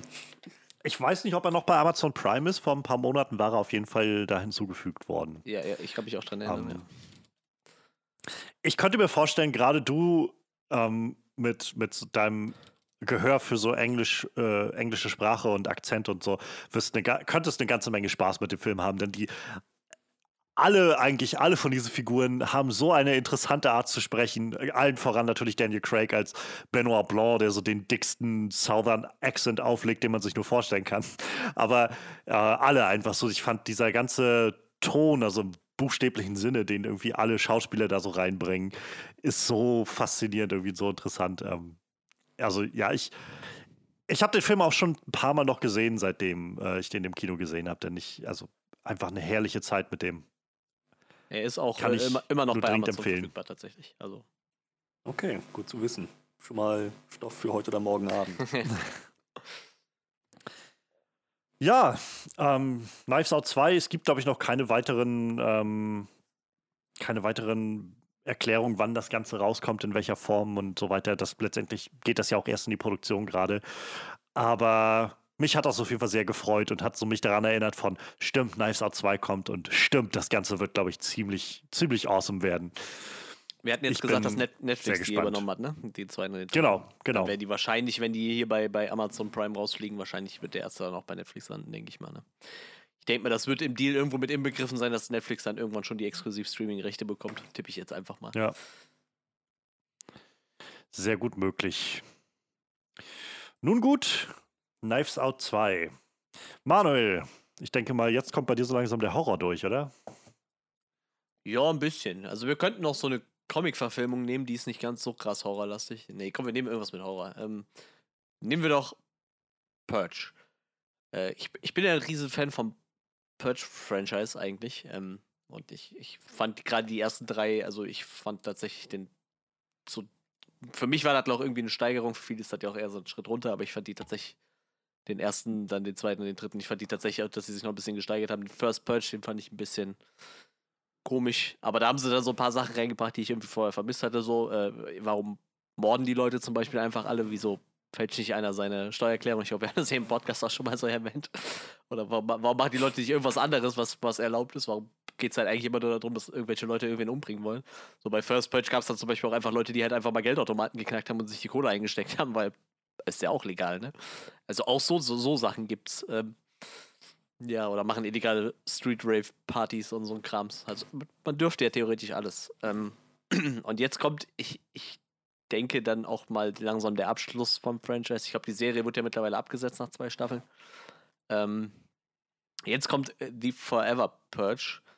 Und ja, jetzt ähm, macht man halt, also da gab es dann auch den ersten Trailer zu, den haben wir uns eben angeguckt. Und jetzt macht man natürlich das Einzige, was halt noch äh, offen war, eigentlich. Ähm, was ist, wenn Leute einfach nach den zwölf Stunden nicht aufhören mit der Purge, sondern einfach weitermachen?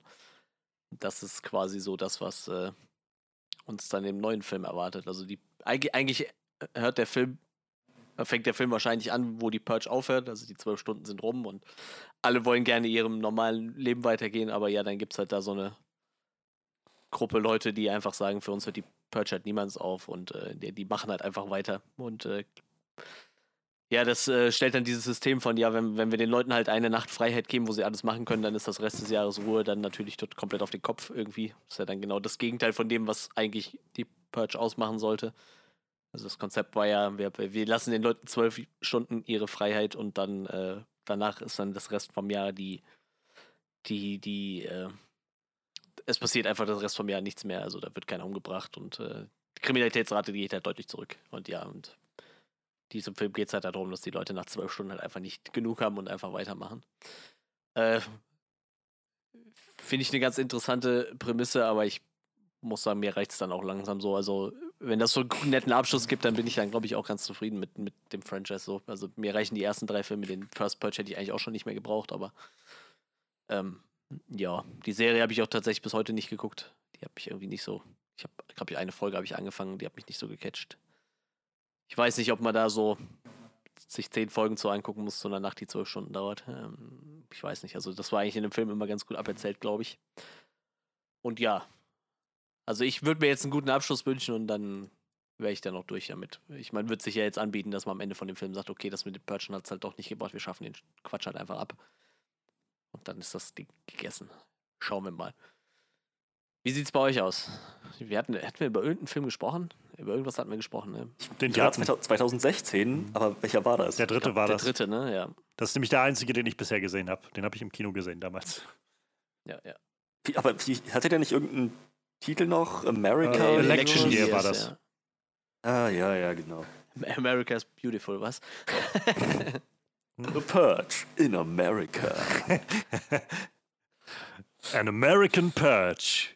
Ja, lustigerweise hatte ich jetzt bei dem Film kurz, äh, bei dem Trailer kurz die Vermutung, es könnte auch in Mexiko spielen, aber wahrscheinlich spielt es irgendwo da so, im, vielleicht im Grenzgebiet oder so. Grenzgebiet, ja, glaube ich. Also wie du schon meinst, es fehlt nicht mehr viel, bis sie dann wirklich so einen Jump the Shark-Moment haben. Und dann fangen die Tiere an zu purgen. so Pinguine und Eisbären auf den Polarkappen legen sich miteinander an. Vielleicht um, ähm, fehlt auch diese ja, The World's Purge oder so, weißt du, wo so die ganze Welt einfach am, am Purgen ist, dann nicht nur Amerika. Vielleicht kommt das noch, wer weiß. Ja, mal, mal schauen. Aber du hast es eigentlich ganz gut gesagt. So, ähm, ich habe bisher, glaube ich, ich habe den ersten Purge-Film komplett gesehen, den zweiten zu einem Drittel und dann wurde er mir zu langweilig. Den dritten komplett, weil wir den Podcast besprochen haben. Und den, ich meine mich zu erinnern, dass ich den okay fand. Ähm, ja, also ich, ich würde mich jetzt nicht als Fan von diesem Franchise bezeichnen, aber die Filme halten mehr oder weniger, was sie versprechen, immer. Das ist ganz, ganz nette ähm, Unterhaltung. Aber ich glaube, für mich würde sich dann das auch recht schnell ausleiern. Vielleicht ganz gut, dass ich äh, den, den kommenden Film dann schaue und das wird dann auch der letzte Purge-Film sein, den ich jemals zu sehen bekommen werde. Ist, Damit wäre ich total einverstanden. Jetzt hatte ich ganz kurz aber die Idee, das wäre tatsächlich einfach witzig gewesen, das auf so ein, so ein äh, Worldwide-Franchise auszuweiten, dass man einfach sagt, so, okay, der eine Film hat halt in Amerika gespielt, der nächste spielt jetzt in Mexiko, einer spielt irgendwo in Europa. Manuel, gucken, wie die du weißt doch, dass du weißt doch, dass Matthias Schweighöfer schon mit Army of the Dead zu tun hat. Der kann ich auch noch oh, ein Purge-Franchise machen. Die Säuberung in, auf Deutsch machen. Oh, schade. Ja, vielleicht haben wir. Den habe ich heute angefangen Stimmt. zu gucken, den Army of the Dead. Vielleicht. Ohne Witz, der würde dann ja wahrscheinlich äh, die Säuberung heißen im Deutschen. Ja, ja, wahrscheinlich. Einfach so. Der, ich meine, der erste heißt im Deutschen schon The Purge, die Säuberung, aber ähm, ja, vielleicht heißt er dann einfach nur die Säuberung.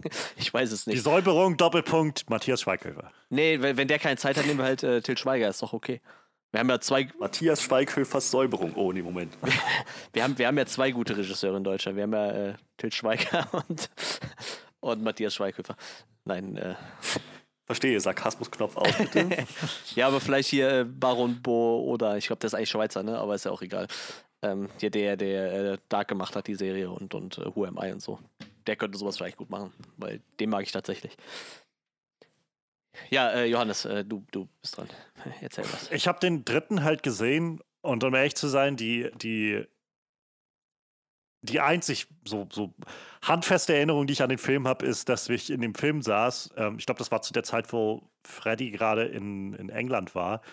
Ähm, mhm. Und ich saß in dem Film und hatte, glaube ich, noch einen Freund von hier oder sowas mit. Es war die englische Vorstellung und die Trailer und, und Werbung und so weiter liefen und die sind ja dann auch alle schon auf Englisch und der Film begann und dann gab es irgendwie die erste Dialogszene und während die erste Dialogszene lief, stand irgendjemand auf, so an der hintersten Reihe am anderen Ende des Kinos und war dann so laut poltert irgendwie, oh, das ist ja auf Englisch, was soll denn das? Verstehe ich doch alles nicht und ist dann halt rausgegangen und, und verschwunden.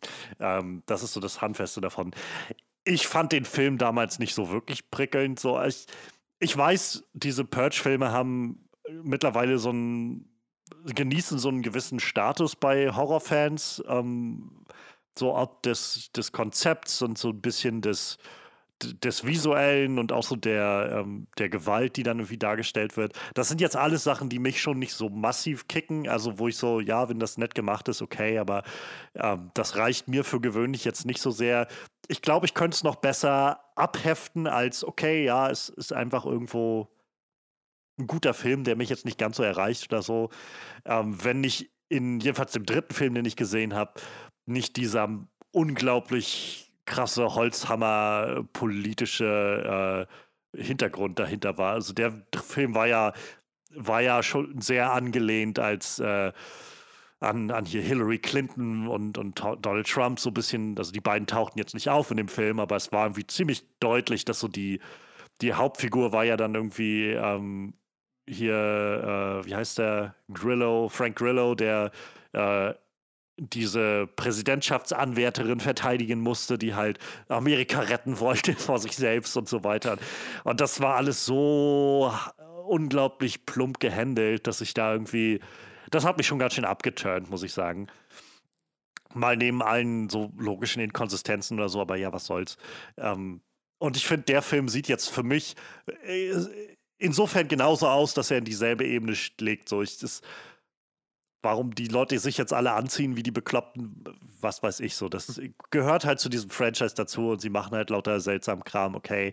Ähm, könnte ich jetzt alles so abhaken, glaube ich, unter, ja, es ist jetzt irgendwie nicht so meins, aber okay, wenn halt, also das sieht für mich schon sehr wieder aus nach, wir haben einen sehr, sehr also dass die Macher sich gedacht haben, wir haben einen sehr, sehr pointierten äh, politischen Kommentar da drin, wenn die ganze Zeit irgendwie wahrscheinlich nur mit einem Holzhammer kommt von Latinos und den Amerikanern und wie sie da irgendwie aufeinander losgehen oder was auch immer und an der Grenze und wahrscheinlich werden wir eine Mauer sehen, die an der Grenze gebaut wurde oder sowas. Und das ist so alles Sachen, wo ich so, so man kann das machen, aber ich glaube bei sowas, für mich jedenfalls braucht man so ein bisschen Feingefühl und, und so äh, subtiles empfinden, damit das mir nicht zu plump daherkommt. Und das erwarte ich nicht bei diesem Film mittlerweile. Und ja, insofern, weiß ich nicht, gibt mir das jetzt auch nicht allzu viel, wenn ich das sehe, um ehrlich zu sein. Ähm, ich glaube aber ganz ehrlich, ich dachte ja damals schon, dass der dritte Film das, der Schluss sein würde, weil mhm. in dem Film, der endete ja manchmal auch damit, dass die Purge abgeschafft wurde, wenn ich mich. Ja, er endet damit, dass auf jeden Fall darüber beraten wird, dass die Purge abgeschafft werden soll. Ja. Also im Endeffekt, genau. Hätte man das so stehen lassen können dann als Ende. Und dann gab es halt ja die Serie und dann The First Purge, wo man so ein Prequel gemacht hat und so. Und davon habe ich halt gar, also ich wusste, dass es kam, aber ich habe nichts von mitbekommen, wie das aufgenommen wurde oder, oder was da drin passiert ist oder so. Und dann, ich war tatsächlich sehr überrascht, als ich gesehen habe, The Forever Purge. Und es, es kommt schon wieder ein Purge-Film. Interessant. Ähm, und habe dann diesen Trailer gesehen und dachte so, ja, ganz ehrlich, diese Filme werden nie aufhören. So, ich sehe nicht, also solange die Geld einspielen, das ist so der typische ähm, ich weiß gar nicht, ob die von Blumhaus produziert werden, aber ich mein, wenn ja. sie es nicht werden, meine, ja. so es ist halt dieser klassische Blumhaus-Erfolg. Es ist so Filme, die nicht allzu viel kosten und die genug so ein bisschen IP-Namen äh, haben und, und so ein bisschen Prestige mit sich tragen, dass genug Leute das sehen, sodass du dein Geld locker wieder einspielst, wenn du das Ding an einem äh, irgendwie an einem, an einem guten Wochenende startest, so an Halloween oder der scheint jetzt hier im Juli dann wieder um den äh, den äh, Independence Day in Amerika rauszukommen. Also, ja, keine Ahnung. Das ist so für mich jetzt nicht wirklich interessant. Und wie gesagt, diese Filme werden einfach ewig weitergehen, denke ich. Mhm. Also ich. Ja, ja wie gesagt, ich bin tatsächlich auch langsam eigentlich satt so. Ich meine, okay, ja, wie gesagt, das war jetzt so das, was halt für mich noch irgendwie so, was halt irgendwie noch gefehlt hat. Also nicht, dass ich jetzt nach geschrien hätte, aber dieses, ja, was passiert, wenn die Leute einfach nach den zwölf Stunden nicht aufhören, war jetzt wahrscheinlich noch so eines der wenigen Konzepte, wo ich gedacht hätte, ja, das, das hätten sie halt noch umsetzen können, aber dann sagt, da müsste es halt worldwide machen oder so, ne? Oder auf irgendwas erweitern, damit es dann weitergehen könnte. Aber ich, ich hoffe eigentlich auch, dass es reicht. Aber naja, wir schauen mal. Das, man, man kennt es ja noch aus den 80ern, äh, dass äh, Horrorfilme auch gerne einfach mal oder so Filme halt gerne mal totgeritten werden. Ne? Ich glaube, Freitag der 13. hatte in erster Reihe irgendwie auch schon neun Filme und mittlerweile sind es, glaube ich, 13 oder 14. Ähm, ja, man kann so ein Franchise halt auch einfach immer weiterziehen. Ne? Halloween, ja. glaube ich, auch so ein bekanntes Beispiel. Ja, ja, ich wollte es gerade sagen, Halloween ist so, finde ich, schießt mir immer als erstes ein. Ich habe ja letztendlich von den Halloween-Filmen bloß den allerersten gesehen und halt den, den Reboot, den wir jetzt hatten, der auch Halloween hieß vor zwei, drei Jahren. Ähm, und die dazwischen liegen ja irgendwie, weiß ich nicht, acht oder neun Filme oder sowas, ja. die teilweise sich selbst rebooten und teilweise so overboard gehen mit irgendwelchen keltischen Flüchen und, und, was weiß ich, was da so alles dazu kommt. Und äh, dann macht Rob Zombie seine Filme und so weiter. Und irgendwann ist so der Punkt, wo man dann so, ja, vielleicht, vielleicht reicht es auch einfach irgendwann. Ja. Naja. Wer weiß. Naja. Auf jeden Fall wird dieses Jahr wieder gepurcht. Mal schauen, was dann so kommt. Freddy, was hast du noch so dabei? Ähm, ja, wo wir vorhin schon bei, bei Batman waren ähm, äh, und jetzt noch Army of the Dead angeschnitten wurde, ein Zombie-Film, der genauso wie Dawn of the Dead zurzeit auf Netflix ist, äh, wo wir wieder bei Zack Snyder wären. Das ist, äh, es ist, es ist alles ein Kreis. Netflix und äh, Hollywood, es ist alles ein Kreis. Ähm, es wird nämlich ein äh, animierter Film produziert, der sich an die Injustice-Spiele anlehnen wird ähm, die ja so bekanntermaßen äh, diesen bösen Superman, der als Tyrann die Welt äh, unterjocht, äh, eingeführt haben und dann mit Batman als Resistenzkämpfer dagegen vorgeht. Das war wohl auch die Hauptinspiration für Zack Snyders äh, Vision von, von Batmans Traumsequenz, von äh, der Zukunft, die sich da anbahnt, wenn Superman der Anti-Life-Equation verfällt und quasi die Welt in die Knie zwingt ähm, Batman die Resistenz anführen muss. Es ist halt schon ziemlich krass, ähm, wie, wie stark diese Parallelen sind. Und ich glaube, Zack Snyder macht auch keinen Hehl daraus, das macht auch kein Geheimnis daraus zu sagen, dass Injustice für ihn diese Inspiration war.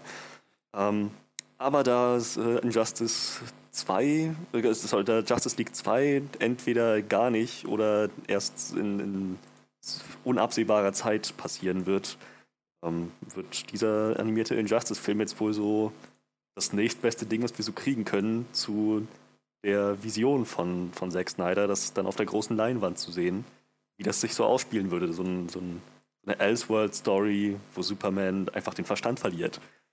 Ja, ähm, es ist erstmal noch nicht sehr viel bekannt ähm, darüber, ob, sich, ob sich der, der animierte Film wirklich ganz eng an die Spiele halten wird oder an die Prequels, an die Prequel-Comics zu den Spielen. Beide waren sehr, sehr erfolgreich, wurden von Fans sehr gut aufgenommen. Ähm, aber so oder so, ich denke mal in groben Zügen, ähm, die, die Thematik wird dieselbe sein. Superman dreht durch, ähm, wird ein Weltdiktator, Batman führt die Resistenz an und es wird wahrscheinlich einfach alles mega düster und gritty. Superman bringt Menschen um, links und rechts, schmilzt sie einfach weg mit seinem Hitzeblick. Halt so ein, so ein Monster fast schon. Ja, ähm, ich, ich finde, das ist eine ziemlich, ziemlich coole Idee. DC hat, eine, hat einen guten Track Record mit animierten Filmen. Und ähm, jetzt wäre auch nicht das erste Mal, dass sie einen animierten Film auf ein, auf ein Videospiel basieren lassen. Hier Assault on Arkham hatte ja dieselbe Prämisse. Also ja, ich denke, das, das, kann, das kann gut werden. Auf jeden Fall ist das was, was ich mir anschauen werde. Ich habe das Gefühl, so DC, ähm, da, da habe ich wieder ein bisschen Aufholbedarf. Äh, Long Halloween möchte ich auf jeden Fall noch schauen. Ähm, und jetzt so, das was, eine, das, was DC hat ja noch ein paar Projekte jetzt in Arbeit, die, die schon recht vielversprechend sind, für mich zumindest. Wie sieht es bei euch aus? Ich möchte doch einfach nur einen guten Superman mal sehen. Also, also ich finde, das klingt nicht verkehrt. Injustice ist, also die, die Spiele sehen sehr großartig aus. Ich habe noch keine davon gespielt. Ähm, das sieht sehr gut aus und ich war mal verleitet, mir so die ganzen Cutscenes anzugucken. Die kann man ja bei YouTube sich so als zweieinhalb Stunden Film oder sowas anschauen. Aber das war mir dann doch ein bisschen zu lang. Ähm, so, ich finde, die Story ist, klingt interessant. Da kann man, glaube ich, viel Interessantes mit erzählen, viel Gutes mit erzählen. Und ähm, ich glaube auch gerade so mit solchen, ähm, mit diesen DC-animierten Sachen hat man ein gutes Outlet, um sowas rauszulassen. Aber im Kern muss ich trotzdem sagen, würde ich mir wünschen, dass wir einfach mal endlich einen guten, also gut im Sinne von, von sowohl von der Ausrichtung, aber auch einfach von gut gemachten Superman-Filmen sehen. Statt halt, weiß ich, es wird irgendwie immer wieder gesagt, so, ja, naja, aber äh, so, Superman ist ja immer irgendwie gut. Da denke ich mir halt so, wann haben wir in den letzten Jahren sowas gesehen? Also, wann war das letzte Mal, dass wir sowas wirklich gesehen haben, tatsächlich? So, es werden kaum Superman-Filme gemacht und die, die gemacht werden, werden nur gemacht unter der Prämisse von, Ah, also eigentlich ist Superman ja ein bisschen albern, oder? Das können wir nicht machen oder so. Wo ich halt denke, also es tut mir leid, steht doch einfach mal zu dem, was in den Comics drin ist. ähm, ja. Äh, Jetzt, wo du sagst, der letzte gute Superman, Brandon Ruth 2006, Superman Returns also als Schauspieler ja, ich glaube, Superman Returns als Film ist aber auch dann wieder nicht so geil. okay. Also, also ähm, qualitativ nicht gut. Nein, nein, aber, aber so als halt so von, ja, von, genau, von, der, von der Aufmachung, von ja, der Ausstrahlung. Ja, das war so genau das. So und, und das wurde aber irgendwie dann halt leider so im Gesamtpaket auch vor die Wand gefahren. Und das ist so, es, ja, es gibt halt die Serien. So, du kannst halt dann irgendwie Supergirl gucken, wo Superman mal auftaucht. Und jetzt gibt es gerade die neue Superman-Serie und die sieht auch ganz nett aus, aber ich habe halt jetzt nicht keine Ahnung, so dass das alles so weggeschoben wird aus dem Kino, finde ich halt immer so ein bisschen schade. So der Blick zurück, dass das irgendwie, weiß ich, das letzte Mal, dass man so wirklich einen, einen, Regisseur mit einer krassen Vision und mit sowas hatte, dass das irgendwie Anfang der 70er oder so war oder Mitte der 70er, so mit Richard Donner äh, aus so einer völlig anderen Zeit. Das, das, das finde ich halt immer so ein bisschen traurig, weil man könnte sowas Cooles machen und man könnte, glaube ich, mit, mit heutigen Maßstäben was sehr Interessantes erzählen mit Superman ähm, und das einfach umsetzen. Und umso trauriger irgendwie, wir hatten Henry Cavill als Superman. So, das, das Casting allein ist eigentlich schon pitch perfect. Aber es ist halt alles nur immer auf diese Art passiert zu sagen. Also, ich will, ich will auch gar nicht so von oben herab sein. So. Es gibt, glaube ich, genug Leute, die das, die, diese, die dieser Figur so gegenüberstehen und halt sagen, so, ja, das, das muss man alles so, so völlig auf den Kopf stellen und so weiter. Ich persönlich habe halt das Gefühl, ich habe noch nicht einen modernen Film gesehen der Art, wo man tatsächlich irgendwie treu war zu den Wurzeln dieser Figur. Und das würde ich gerne einfach sehen und mich dann selbst davon überzeugen lassen oder eben auch nicht. Aber äh, diese, diese Herangehensweise der letzten Jahre, wo das so, wir können diesen Weg irgendwie nicht einschlagen, weil die Leute, keine Ahnung, wollen das nicht akzeptieren oder sowas.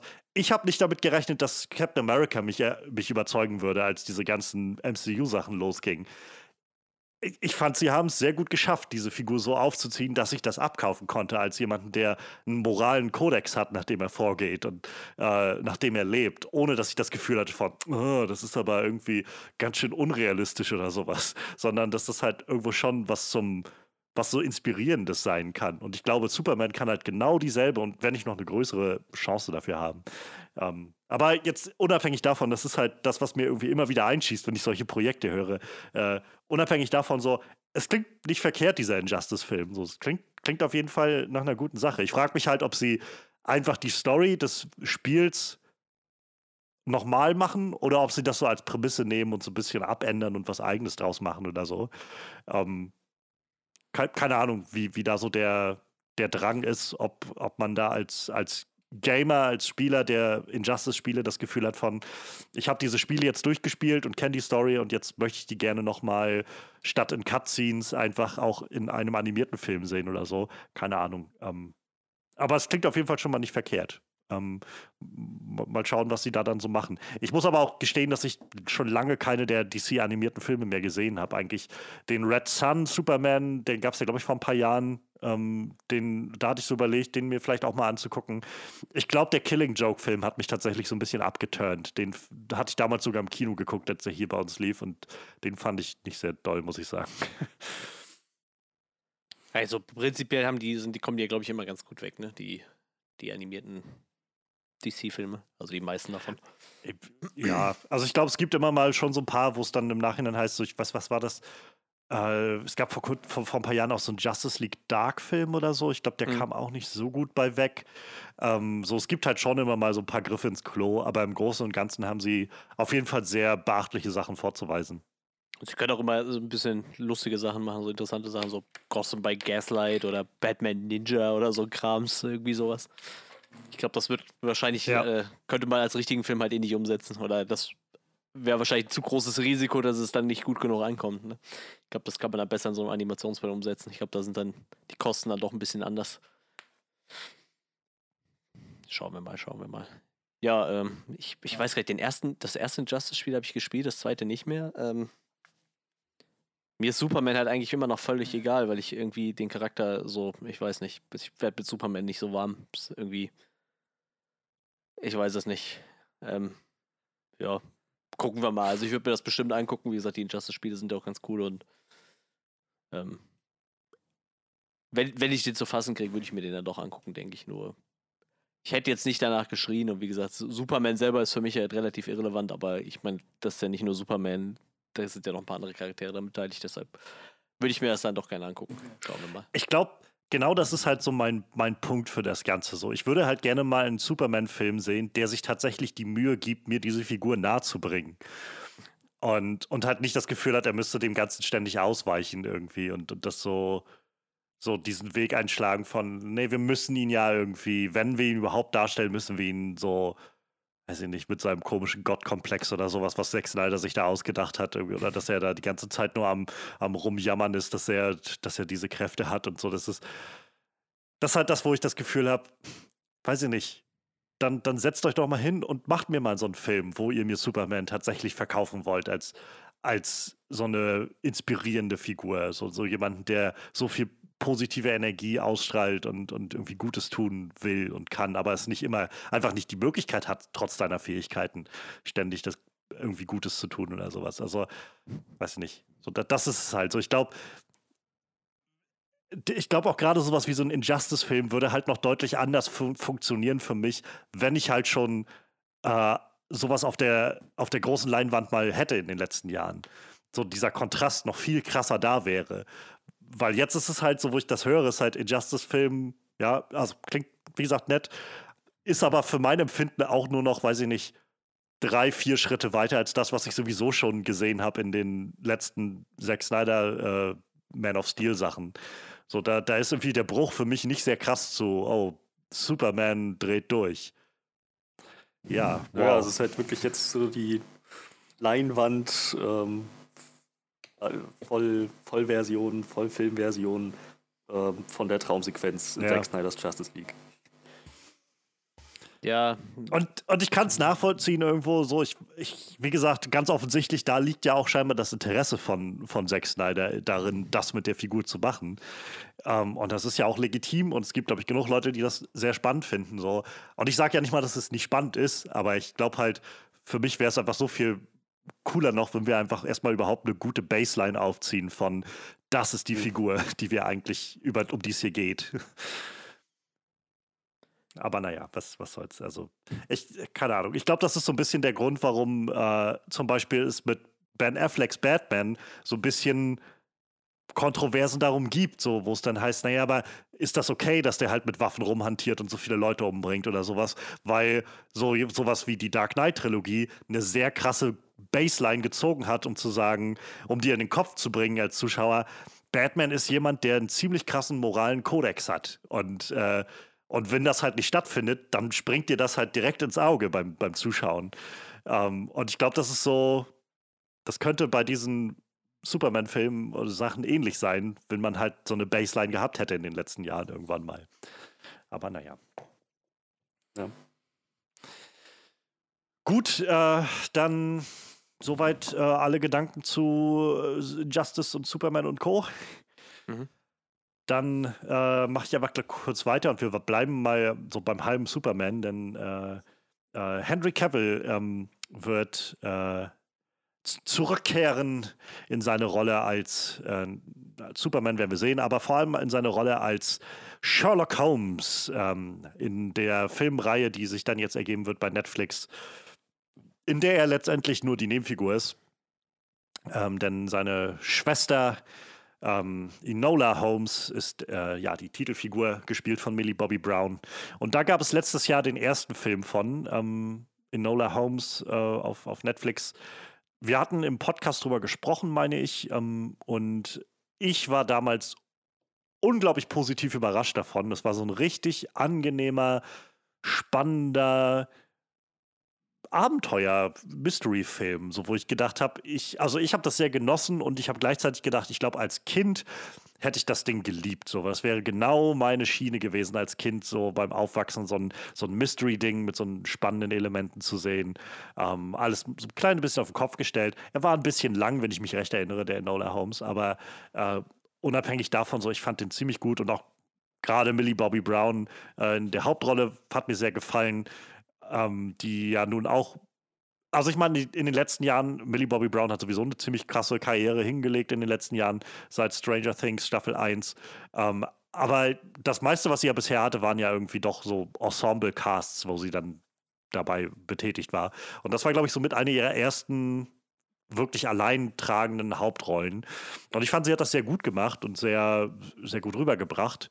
Ähm, und ich bin, ich freue mich, dass das weitergeht und ich freue mich, das weiter zu sehen. Ähm, und Henry Cavill, ähm, ja, hat auch, er hatte ja nun eine recht kleinere Rolle da drin, so eine Schlüsselrolle, aber doch recht klein als Sherlock Holmes. Aber das war auch sehr faszinierend, ihn zu sehen, so nach Batman und äh, nach, nach Superman und nach äh, The Witcher. Ähm, nach Geralt dann jetzt zu sehen, wie er so in so einer ikonischen Rolle wie Sherlock Holmes so ein bisschen was abliefert, fand ich sehr cool und vielleicht bringen sie die beiden ja dann, also lassen sie die beiden noch mehr zusammen ermitteln im nächsten Film. Da hätte ich definitiv Lust drauf. Ähm, ja, also Enola Holmes kommt und äh, ich freue mich auf jeden Fall darauf, den zu sehen. Habt ihr Gefühle in irgendeine Richtung bezüglich Enola Holmes? Habt ihr, also ich, ich glaube, Manuel, du hast ihn auf jeden Fall gesehen, glaube ich. Wir haben drüber gesprochen. Ich weiß nicht, ob Freddy ihn gesehen hat. Ja, ja, ja ich, ich würde mir einen zweiten davon angucken. ich glaube, hatte ich auch damals im Podcast gesagt. Also wenn ein zweiter kommt, würde ich mir den angucken. Und ja, jetzt, wo der bestätigt ist. Ich habe jetzt nicht so riesen Freudensprünge gemacht, aber ich, ich, ich fand's okay.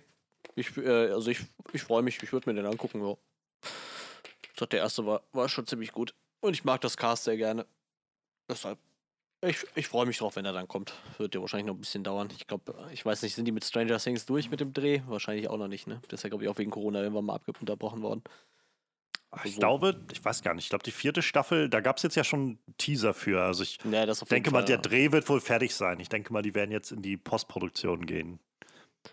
Ja, und wie gesagt, ja, wenn sie danach dann Zeit hat, noch einen Lona Holmes zu drehen, warum nicht?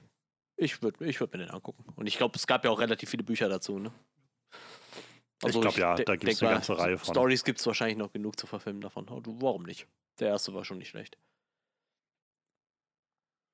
Ja, ich, ich habe den nicht gesehen und weiß nicht, ob ich das auch jetzt unbedingt vorhabe. Ich, ich glaube euch absolut, dass der gut ist. Ich höre das auch immer wieder Gutes von diesem Film.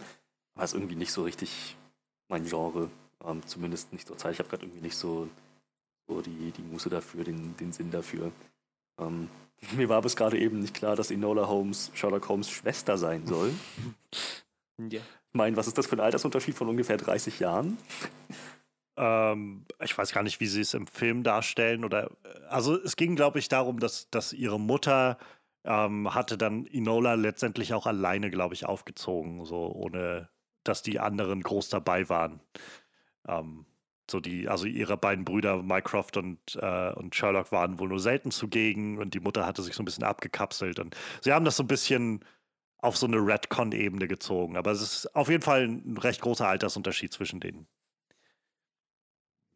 Ja, aber wie gesagt, ähm, kann mir sehr gut vorstellen, dass äh, Millie Bobby Brown und Henry Cavill, überhaupt der ganze Cast, sehr gut abliefern und das äh, auch bei der Fortsetzung wieder tun werden. Ähm, jetzt, ich würde jetzt aber nicht sagen, dass ich irgendwie gehypt bin. Wie gesagt, es ist irgendwie hm. zurzeit nicht so mein Genre. Mal gucken, wenn der zweite rauskommt, vielleicht kriegen wir dich ja dann nochmal dazu. Hm. Ähm, Manuel. Das bin ich. Jetzt hast du die Wahl zwischen Horror und Semi-Horror, glaube ich, bei dir. Ja, da machen wir jetzt mal Semi-Horror. Also wir, äh, wir haben den ersten vollen Trailer für Venom 2 bekommen. Für Venom Let There Be Carnage. Ähm, nachdem wir ja, ich glaube, am Ende von, von Venom dann nur nochmal einen kurzen Blick auf, ähm, auf, auf, auf Woody Harrelson bekommen haben. Carrot Top werfen konnten. Woody Harrelson mit merkwürdiger Perücke im, im Knast. Äh, haben wir dann jetzt in dem Trailer ein bisschen mehr von dem Charakter sehen können. Also nicht von Carnage unbedingt, aber auf jeden Fall von, von ich weiß gar nicht, wie heißt der, der, der Wirt von Carnage? Cletus, Cletus ja, genau, Cletus Cassidy. Ein bisschen mehr von Cletus Cassidy bekommen. Äh, ich habe den Trailer sowohl auf Deutsch als auch auf Englisch geguckt. Ich muss sagen, im Deutschen, der, das ist der Stammsprecher von Woody Harrelson, aber der spricht den schon sehr komisch. sehr, sehr, merkwürdig. Im Englischen ist das nicht so crazy irgendwie. Und äh, ja, er ist ja ein verurteilter Serienmörder, glaube ich, ne? Und scheinbar soll er dann auch per Giftspritze hingerichtet werden und wird dann aber scheinbar mit dem Symbiont infiziert, mit dem Carnage Symbiont. Äh, ich glaube, das ist ja so der Erznemesis von Venom neben Spider-Man wahrscheinlich, obwohl mit Spider-Man arbeitet er auch schon mal mhm. zusammen irgendwie, ne? Das ist ja immer so eine. Das ist ja so eine on, on Venom ist halt so ein Anti-Held. Ja, genau. ja. Und ähm, ja, und sonst kriegen wir in dem Trailer halt sehr viel ähm, so Comedy-Momente zwischen Tom Hardy und Venom. Ähm, ja, das äh, haben sie dann wahrscheinlich so gemerkt, das war wahrscheinlich das, was vielen Leuten im ersten Teil ganz gut gefallen hat. Äh, könnte jetzt natürlich auch ein bisschen zu albern werden, aber beim Trailer fand ich es jetzt noch ganz gut unterhaltsam. Ich, ich, bin mal gespannt, ob das so auf, auf kompletter Filmlänge funktioniert, aber ja, ich, ich werde mir den mit Sicherheit angucken und fand den Trailer dann doch recht ansprechend. Und zum Schluss haben wir dann noch einen kleinen, kleinen Carnage-Shot bekommen, so ganz zum Ende, wie er dann aussehen wird. Spoiler-Alarm ist das Venom in Rot. mit, mehr, mit mehr Tentakeln. Und ein bisschen schlanker. Ja, ein bisschen schlanker, genau. Aber ähnlich. Ja, wie sind eure Meinungen dazu, äh, zu dem Trailer und wollt ihr den sehen, wollt ihr den nicht sehen? Ich meine, der erste Film war ja auch recht gemischt von Kritikern aufgenommen worden. Ja, aber auch da wieder so ein Film, der ziemlich hält, was er verspricht. Man hat gemerkt, dass an einigen Stellen ähm, für die Action ein bisschen das Budget gefehlt hat und da ein bisschen rumgetrickst wurde. Aber der erste Film war ja recht erfolgreich, kommerziell. Daher denke ich, ähm, dass wir jetzt im zweiten Film dahingehend zumindest darauf hoffen dürfen, äh, dass die Action ein bisschen visuell ansprechender wird. Das finde ich zwei Schleim-Glibber-Klopse haben, die am Ende ineinander schmelzen, sondern halt wirklich zwei Symbionten, Humanoide, die gegeneinander kämpfen. Ähm, ich meine, bei Carnage ist es sowieso immer eine Sache, bei Carnage ist es sowieso in, ist auch in den Comics, jedes Panel mit ihm, so 50% des Bildes sind seine Tentakeln. Das ist halt Carnage. Ja, genau. ähm, aber man, man wenigstens, dass man noch erkennen kann, wer wer ist und äh, einen klaren Farbkontrast hat. Das wäre schon, wär schon ganz nice. Und vor allem, was? Nee, klar, ich musste nur lachen. War alles gut. Du hast einen, einen netten Job gemacht. ähm, ja, und vor allem aber auch, dass wir vielleicht ein bisschen mehr von der Story bekommen als nur Tom Hardy macht schon echt Spaß in der Rolle, weil das war irgendwie noch so der, eines der größten rettenden Momente im letzten ja. Film. Ich würde tatsächlich gerne einen Film sehen, wo die Story ein bisschen, wenigstens ein bisschen mehr tragen kann und man nicht nur so sagen kann, äh, okay, ich, ich, ich lebe jetzt nur von einzelnen Momenten und von einer Performance. Es wäre schon ganz cool, wenn dieser Film einfach ein runderes Ergebnis wird als der letzte. Ich hoffe, die äh, Special Effects, da haben wir ja den, den Meister für Motion Capturing, haben wir ja nur am, äh, auf dem Regiestuhl sitzen mit Andy Serkis. Ähm, vielleicht werden die Effekte und die Action-Sequenzen dann dadurch vielleicht deutlich besser, wer weiß. Ich sag, das, das sollte man ja meinen, ich, das könnte der Mann. sollte man meinen, aber dann denke ich halt auch so an den Dschungelbuchfilm, den er gemacht hat, der bei Netflix gelandet ist, ähm, wo er auch Regie geführt hat, wo ich da zum Beispiel auch gerade diese, diese Motion Capturing Sache von den Tieren einfach sehr, sehr unangenehm anzusehen fand, um ehrlich zu sein. Ähm, mal schauen, was das Ganze wird. Ähm, ich muss sagen, also ich, äh, ich, ich halte nicht allzu viel von dem Venom-Film, von dem ersten. Also ich finde, da ist nicht viel dran. So, das, vieles davon ist einfach so, für mein Empfinden, sehr viel so, so, dass du als Zuschauer guten Willen mitbringst im Sinne von, du möchtest ja gerne mal Venom sehen und naja, da ist Venom so. Und den Rest musst du dir halt irgendwie so ein bisschen selbst zusammentackern irgendwie, was war so mein Gefühl. Ähm, und ja, keine Ahnung, ich, ich, ich habe tatsächlich Bedenken, dass das Ganze enden wird in, wir sehen einen schwarzen Blob und einen roten Blob, der in, die beide so ineinander klatschen. So wie es am Ende des letzten Films ein schwarzer und ein grauer Blob waren oder Silber oder was auch immer das war. Ähm, vielleicht werde ich positiv überrascht, ähm, aber irgendwie, weiß ich nicht, hat, hat mir der letzte Film jetzt nicht massiv Hoffnung gegeben, was das angeht. Ähm, Tom Hardy ist halt, wie gesagt, so die rettende, das, das, das rettende Zünglein irgendwie gewesen an dem letzten Film. Und das scheint ja das zu sein, wo sie wahrscheinlich ähnlich wie damals mit ähm, Johnny Depp als Jack Sparrow, wo sie so festgestellt haben, oh, wir haben den einfach mal irgendwie den weirdesten Scheiß machen lassen und das ist irgendwie der markanteste Kram geworden. Okay, wir machen einfach mehr, mehr davon. Ähm, mal gucken, ob das hinhaut oder nicht. Also gerade diesen, diese Sequenz am Anfang, wo er da, äh, wo Venom sein Essen macht und, und äh, ihm mit ihm singt und einfach dieser verdutzte Eddie Brock, der da steht, so das, das war schon unterhaltsam jetzt im Trailer anzusehen. Der Rest war, fand ich dann doch recht klischeehaft irgendwie so mit der von der Popmusik, die da drunter liegt, so langsam runterge äh, slowed down, so damit man noch irgendwie einen Effekt hat ähm, diese theatralischen Gespräche von Cletus Cassidy, die ich so ein bisschen, weiß ich nicht, ich bin jetzt gespannt, wie Cletus Cassidy in das Ganze reinpassen soll. Es wirkt so, als ob er eine Beziehung zu Eddie Brock hat in irgendeiner Form und ihn kennt oder mit ihm waren, glaube ich, mal Knastmates oder so.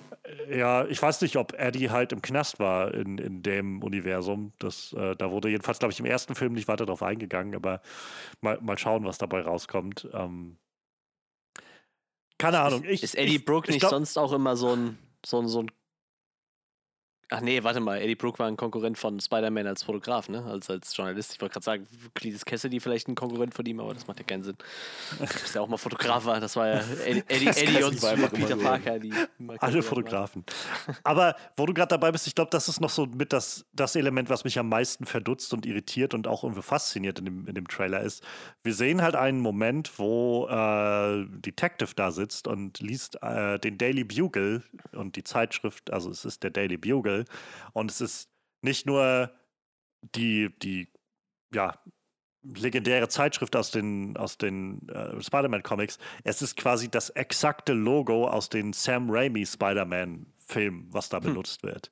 Und ich frage mich mittlerweile tatsächlich, ob, es, ob sie tatsächlich den Weg gehen, dass, äh, dass sie Sam Raimi äh, einen Spider-Man 4 demnächst machen lassen. Das ist ja so ein Gerücht, was hm. kursiert mhm. seit ein paar Monaten schon. Ähm, Sam Raimi arbeitet ja nur gerade an äh, Doctor Strange 2. Und der dritte Spider-Man-Film ist ja nun, glaube ich, gerade abgedreht worden oder so und äh, kommt jetzt ja dieses Jahr im, im, äh, zu Weihnachten raus. Und für diesen dritten Spider-Man-Film ist ja, also offiziell ist da noch nichts bestätigt, aber so inoffiziell ist eigentlich nur schwer vorstellbar, dass es kein Spider-Verse-Film wird, den wir da sehen. Also, also ziemlich, es gibt sehr, sehr viele Sachen, die darauf hindeuten, dass wir sowohl Andrew Garfield als auch Tobey Maguire in diesem Film neben Tom Holland sehen werden. Und äh, in dem Zuge kam dann, glaube ich, so ein bisschen, dass es wohl auch bei Sony gerade die Gespräche gibt, ob man Sam Raimi irgendwie den Spider-Man 4 machen lässt oder sowas das fügt sich so ein bisschen für mein Empfinden in den Morbius-Trailer, den wir gesehen haben letztes Jahr, wo es ja auch einen, ähm, einen so einen kleinen Hinweis gibt. Im Prinzip, da sieht man an der Wand, irgendwo, wo Morbius da durch so eine Gasse geht, steht halt, da ist so ein Bild von Spider-Man an der Wand gesprayt und da drüber ist wie Murderer oder sowas drüber gesprayt. Aber es ist halt nicht ähm, der Tom Holland Spider-Man, sondern das ist ganz deutlich der Tobey Maguire Spider-Man, der dort quasi an die Wand gesprayt ist als Figur. Und ich, keine Ahnung, also ich, ich traue Sony auch zu, dass sie einfach völlig willkürlich einfach irgendwas reinnehmen an Designs, was sie schon hatten und, und was irgendwie da reinpasst und sagen, ja, scheiß auf Kontinuität oder sowas. Könnte aber auch gut sein, dass sie tatsächlich jetzt sagen, nee, wir, wir nutzen jetzt dieses Sprungbrett, was vielleicht äh, Spider-Man No Way Home bietet, wo Tobey Maguire Spider-Man wieder auftaucht und danach die Spider-Man wieder ins Multiversum gestreut werden, dass dieser Tobey Maguire Spider-Man in einem völlig anderen Universum landet oder sein altes Universum auf den Kopf gestellt ist und auf einmal ist da to Tom Hardy, Eddie Brock und es gibt da Venom und Carnage und so weiter irgendwie in sowas in der Form. Unrealistisch finde ich es nicht. Ähm, und vielleicht ja, wäre das was, was mir diese Filme noch mal spannender macht. Denn ich glaube, im Kern ist es immer noch das, was mir so ein bisschen fehlt. Ich finde es krass, dass wir Venom und Carnage und so weiter haben, ohne dass Spider-Man in irgendeiner Form involviert ist. Mhm. Ja, das, äh, das Lustige ist ja, dass wir jetzt in dem Venom-Film, sagst du ja gerade, das, äh, das Original-Logo wieder haben. Und in dem Spider-Man-Film ja quasi den Original. Scheiße, wie heißt der Chef vom Daily Bugle nochmal? Jay der J. Jonah Jameson, ja. Dass wir den quasi in dem Spider-Man-Film haben. Also ja auch den, denselben aus dem Sam Raimi ja. Spider-Man quasi. Nur mit einer anderen Frisur. Wahrscheinlich, weil er einfach weniger Haare hat. Mit keiner Frisur. Ja, mit keiner Frisur. Oder das. Müssen wir jetzt mit also, äh, jemandem ohne Haare diskutieren, ob äh, eine Glatze keine Frisur ist oder ob das eine besondere Form von Frisur ist. Ich meine, ich könnte mir vorstellen, dass das, also mein Gefühl war jetzt zum Beispiel nicht, als diese Post-Credit-Scene von Far From Home war, dass das derselbe J. Jonah Jameson wie halt in den Sam Raimi-Filmen ist, so, sondern dass sie einfach, ja. na, also das war ja mehr so ein Alex Jones äh, Conspiracy-Typ, der so seinen Podcaster hat irgendwie, statt halt dem J. Jonah Jameson aus den Sam Raimi-Filmen, der eine Zeitung geleitet hat. Also ich, ich könnte mir eher vorstellen, wenn man es jetzt in der Kontinuität erklären will, würde es für mich logischer erscheinen zu sagen, dass es halt einfach ist halt eine andere, J. Jonah Jameson aus einem anderen Universum, der sehr ähnlich sieht dem anderen oder so. Hat weniger Haare. Ja, wer weiß. Schauen wir mal. War der Schauspieler nicht mal so, auch mal so unglaublich durchtrainiert, wie er, ähm, ähm, ähm wen hat er denn da nochmal gespielt? Ja, Gordon war das. Gordon war das, da ne? Wo, wo es dieses Bild gab, wo, wo so, ja, ja, Der, der Schauspieler ist jetzt, keine Ahnung, ein paar 60 und so, und so sieht er aktuell aus. Und ich so, wow. so eine körperliche Statur werde ich niemals erreichen. ich frage mich immer noch, warum er sich dafür so voll in Form gebracht hat. Er war dann in irgendwie einer Szene drin ja. und hatte einen fetten Trenchcoat an. Ich meine, vielleicht, das, das war. vielleicht war es auch für einen anderen Film. Kann ja auch sein, dass das noch ein anderer Film zu der Zeit war. Aber ich kann mich erinnern, zu der Zeit gab es halt dieses Foto, ich glaube, so ein Instagram-Foto oder sowas, von ihm aus dem, äh, aus dem, aus dem, aus dem Gym, so aus dem äh, Trainings. Ort, so, wo, wo so mit seiner Handeln stand und so diese mega Bizeps und so. Und ich glaube, jemand meinte dann, äh, irgendwie, Batman wird nicht zufrieden sein, wenn, wenn James Gordon mit solchen Guns ankommt oder sowas. War, ja. Naja, Venom 2. Ähm, ich bin gespannt, was das wird. Ja, so wirklich, so richtig freuen tue ich mich jetzt nicht, muss ich sagen. Also ich bin, aber auch, das liegt auch einfach daran, dass ich den ersten Venom-Film jetzt schon nicht so toll finde. Aber Mal gucken, was das wird. Ähm, auch ein Film, der eigentlich schon letztes Jahr hätte rauskommen sollen, wenn nicht Pandemie gewesen wäre. Dann geht's mal weiter. Freddy, was hast du noch so? Ja, ähm, ich, hm, ich überlege gerade. Hm, doch ja, ich denke, ich äh, werde mal meinen mein Horror, äh, meine Horrorbox äh, abticken und zwar ähm, passiert etwas, das ich mir gewünscht hatte, aber das ich, wie ehrlich gesagt, realistisch äh, nicht erhofft hatte. Wir bekommen tatsächlich ein Sequel zu Pet Cemetery. Ähm, wenn ich mich nicht. 2019, ja, genau. Ähm, Stephen Kings, nach seiner eigenen Beschreibung und auch nach der Bestätigung von vielen Buchlesern, äh, unheimlichster äh, Roman, schaurigster Roman, ähm, der 89 schon mal umgesetzt wurde und dann 2019 jetzt wieder. Ähm, ich kann mich erinnern, als wir den damals gesehen hatten, dass wir recht hohe Erwartungen daran hatten, basierend auf der Resonanz, die äh, die Romane hatten, der Roman hatte. Und dann so ein bisschen ernüchtert aus dem Film rauskam, weil er eben nicht dieses, diese versprochene Atmosphäre, diese Spannung so wirklich erzeugen konnte, rüberbringen konnte. Hatte auf jeden Fall seine Momente, war auf jeden Fall Äh, schon ein, ein, guter, runder Film, aber jetzt ist schon hinter den Erwartungen zurückgeblieben. Und ich hatte mir dann seitdem erhofft, weil ich dachte, Mensch, dieser Film hat so viel Potenzial verschwendet. Ich, ich wünschte einfach, dass jemand äh, nochmal ein Sequel dazu macht. Die Geschichte von Pet Cemetery ist ja letzten Endes nicht auserzählt. Es ist ein Friedhof, der seit, seit Ewigkeiten, da seit Menschengedenken sein Unwesen treibt. Ähm, und anscheinend bekommen wir jetzt genau das. Stephen King hat selber nie eine Fortsetzung geschrieben zu Pet Cemetery, aber ähm, die Screenwriterin Lindsay Beer wird sich jetzt äh, dessen annehmen und quasi ein Sequel zu 2019s Pet Cemetery schreiben und umsetzen. Ich bin sehr gespannt, was sie daraus macht. Sie hat jetzt ähm, keinerlei äh, Vorgaben, keine Roadmap, dadurch, dass Stephen King nichts weiter an Romanen oder an Lore-Material dazu veröffentlicht hat.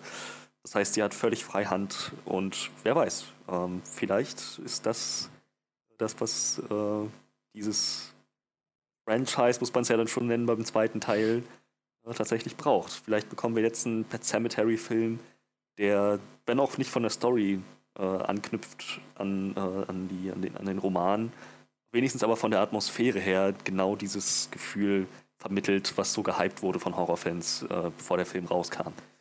Wie schaut's bei euch aus? Ja, ja, ja, ich, also ich sag mal so früher, ne, so in den 80ern, ne, kannst du sagen, alles, was nach dem ersten Teil von Stephen King-Verfilmung kam, war kompletter Müll. ich weiß nicht, ich kann mich da so an äh, Kinder des Zorns erinnern. Ich glaube, da gab es dann vier Filme von oder so und halt echt alles vollkommen Grützer. Das war halt dann auch total oft so, ähm, so Direct-to-DVD oder damals dann noch Direct-to-Video-Produktionen und äh, die waren halt wirklich echt fast durchweg immer Grütze, aber die haben halt immer noch gefühlt genug eingespielt, dass man da noch mehr davon machte, aber ich glaube wirklich, also ich glaube Kinder des Zorns gab es vier oder so von, von der ersten Version. Ich, und dann aber auch so absurde Sachen. Ich glaube, sogar von Carrie gab es mal einen zweiten Teil oder so. Ne? Also so ganz, ganz schräge Sachen, wo du halt so denkst, das ist halt irgendwie aberzählt, das braucht man halt nicht. Und ja, also ich meine, der Film steht für mich so als, als Story irgendwie ganz abgeschlossen da, aber ja, du hast schon recht. Also prinzipiell dieser, dieser Friedhof, der und diese, diese Mysterium, den Friedhof, die da aufgebaut wird, die, die äh, bietet natürlich Stoff, da irgendwie was anderes zu erzählen halt. Ne? Also dass man jetzt nicht sagt, okay, wir müssen jetzt unbedingt nochmal irgendwie mit, mit äh, irgendwie die Vorgeschichte von der Familie erzählen oder so ein Krams, was halt der keinen interessiert, aber dieser Friedhof selber bietet ja dann vielleicht schon irgendwie Potenzial genug, um, um da vielleicht noch eine interessante Story drumherum zu äh, erzählen und diese Arc zu erweitern. So, vielleicht könnte, könnte da was Gutes bei rumkommen.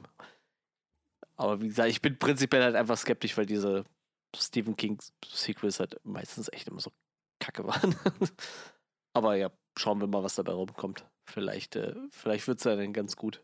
Muss man jetzt wahrscheinlich mal abwarten, wer so gecastet wird und ob man dann irgendwann mal so eine Plot-Synopsis kriegt oder ob sie dann einfach sagen, ja, der knüpft, wenn sie sagen, der knüpft direkt an an irgendwas mit, keine Ahnung wie, und, äh, dann äh, würde ich sagen, das wird wahrscheinlich kürzer. Aber wenn sie dann sagen, ja, okay, wir erzählen eine neue Story, irgendwie, die da um diesen Wald, um diesen Friedhof sich spinnt, dann könnte es da vielleicht doch ganz interessant werden, denke ich.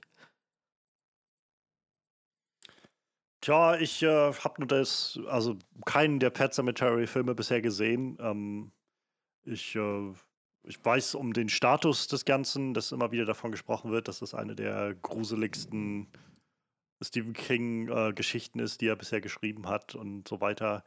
Ähm, ja, keine Ahnung. Also ich, ich weiß, dass der Film, glaube ich, relativ gemischt aufgenommen wurde, jetzt der neueste, als der rauskam.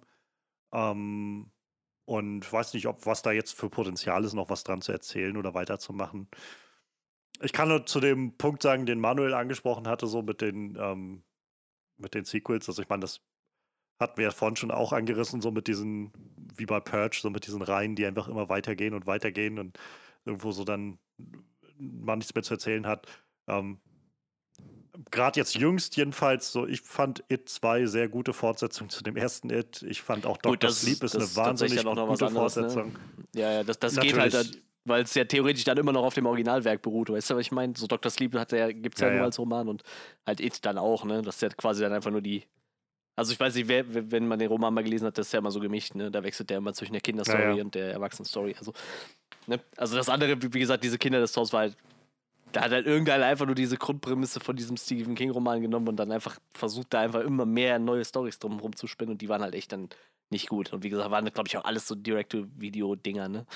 Also ich will jetzt ja. nicht prinzipiell jedes Sequel schlecht machen, aber ja, bei, bei denen war das dann doch schon eher Grütze. So. Aber passend vielleicht dazu sollte, also kann man noch erwähnen, dass, äh, und das erklärt vielleicht auch so ein bisschen, warum dieses Sequel gemacht wird, das Pet Cemetery Sequel wird exklusiv bei Paramount Plus ähm, streamen dann, wenn das rauskommt. Ähm, also es klingt auch sehr nach wir brauchen Content für unseren neuen Streaming-Dienst, den wir hier aufgemacht haben. Ähm, wir haben die Rechte von dem letzten Film, den wir gemacht haben. Warum nicht davon noch einen weiteren machen, so, wenn sich das irgendwie, wenn das Leute hinterm Ofen hervorlockt. So. Das muss jetzt nichts aussagen über die Qualität von Pet Cemetery 2. Der kann ja trotzdem sehr gut werden, aber ähm, ich glaube, das ist, wird der Anstoß sein, warum es überhaupt einen zweiten Film dazu geben wird. Rate ich jetzt mal.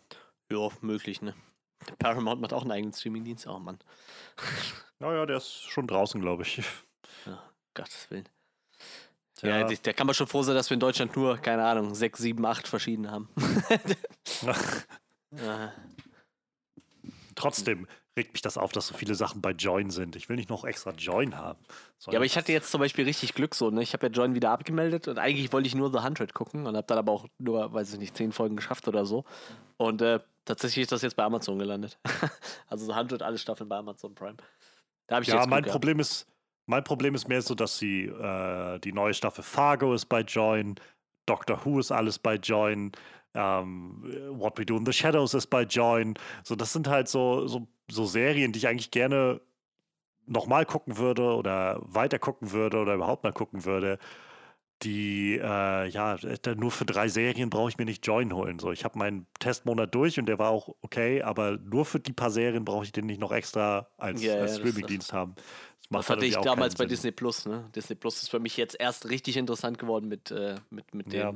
Fox-Deal sage ich mal. Aber ja, ich, ich, ich kenne das, dieses, dieses, äh, ich will nur, ich habe glaube ich Join auch damals geholt, weil du gesagt hast, What We Do in the Shadows ist so gut. Deshalb äh, habe ich mir dann Join auch mal gegönnt für ein paar Monate. Aber ja. Und ich glaube, in Amerika ist es halt noch viel schlimmer. Wir können halt echt froh sein, dass wir ja, nur ja, so eine Handvoll haben. Ne? Und ich glaube, Join hat als einzigen Vorteil, dass sie halt zu Pro7 gehören und dadurch. Ich gehe davon aus, wenn Pro7 jetzt irgendwas für, ihr, für ihren Fernsehsender einkauft, die dann auch gerne dazu hergehen, dass äh, für ihren Streaming-Dienst dann direkt mit unter Dach und Fach zu bringen, vielleicht, wenn es klappt. Ja. Naja. Tja, naja, mal, mal, mal schauen, wie sich das bei uns noch alles entwickeln wird. Mit dem Streaming-Krams. Ich habe äh, als letztes Thema heute, ähm, als letztes, was mich noch sehr beeindruckt und bewegt hat, äh, mir den Trailer zu The Green Knight rausgepickt. Ähm, The Green Knight ist äh, eine neue Produktion, ein neuer Film von A24, dem Studio, das, über das wir schon öfter gesprochen haben in den letzten, ja, in den letzten Jahren eigentlich sowohl in News als auch in Filmen, die wir selbst besprochen haben oder so. Ähm, Midsummer, The Witch, Ex Machina, Moonlight, Hereditary. Also A24 hat in den letzten Jahren echt so einige sehr, sehr namenhafte große Sachen produziert und rausgehauen. Ähm, und viele Leute haben sich da, also viele der, der Macher dort haben sich ähm, ziemlich verwirklichen können und sehr interessante, verrückte Sachen machen können. So ein kleinerer Film von vor ein paar Jahren, äh, It Comes at Night ist so ein Film, der mich sehr beeindruckt hat äh, mit, mhm. mit Joel Edgerton. Und also ja, bei A24, so selbst wenn, sag ich mal, vieles davon so in so eine krasse Horrorrichtung schlägt, die vielleicht gar nicht so sehr was für mich ist, ich bin immer gleich hellhörig, wenn ich was, wenn ich merke, dass die was machen. Und The Green Knight, ich hatte damals mitbekommen, dass der rauskommen sollte und es gab vor einem Jahr oder so schon einen Trailer. Ich habe das aber gar, damals gar nicht so richtig wahrgenommen gehabt oder so und wusste bloß so, ah ja, da kommt dieser Green Knight. Ich habe auch keine Ahnung, was das eigentlich ist.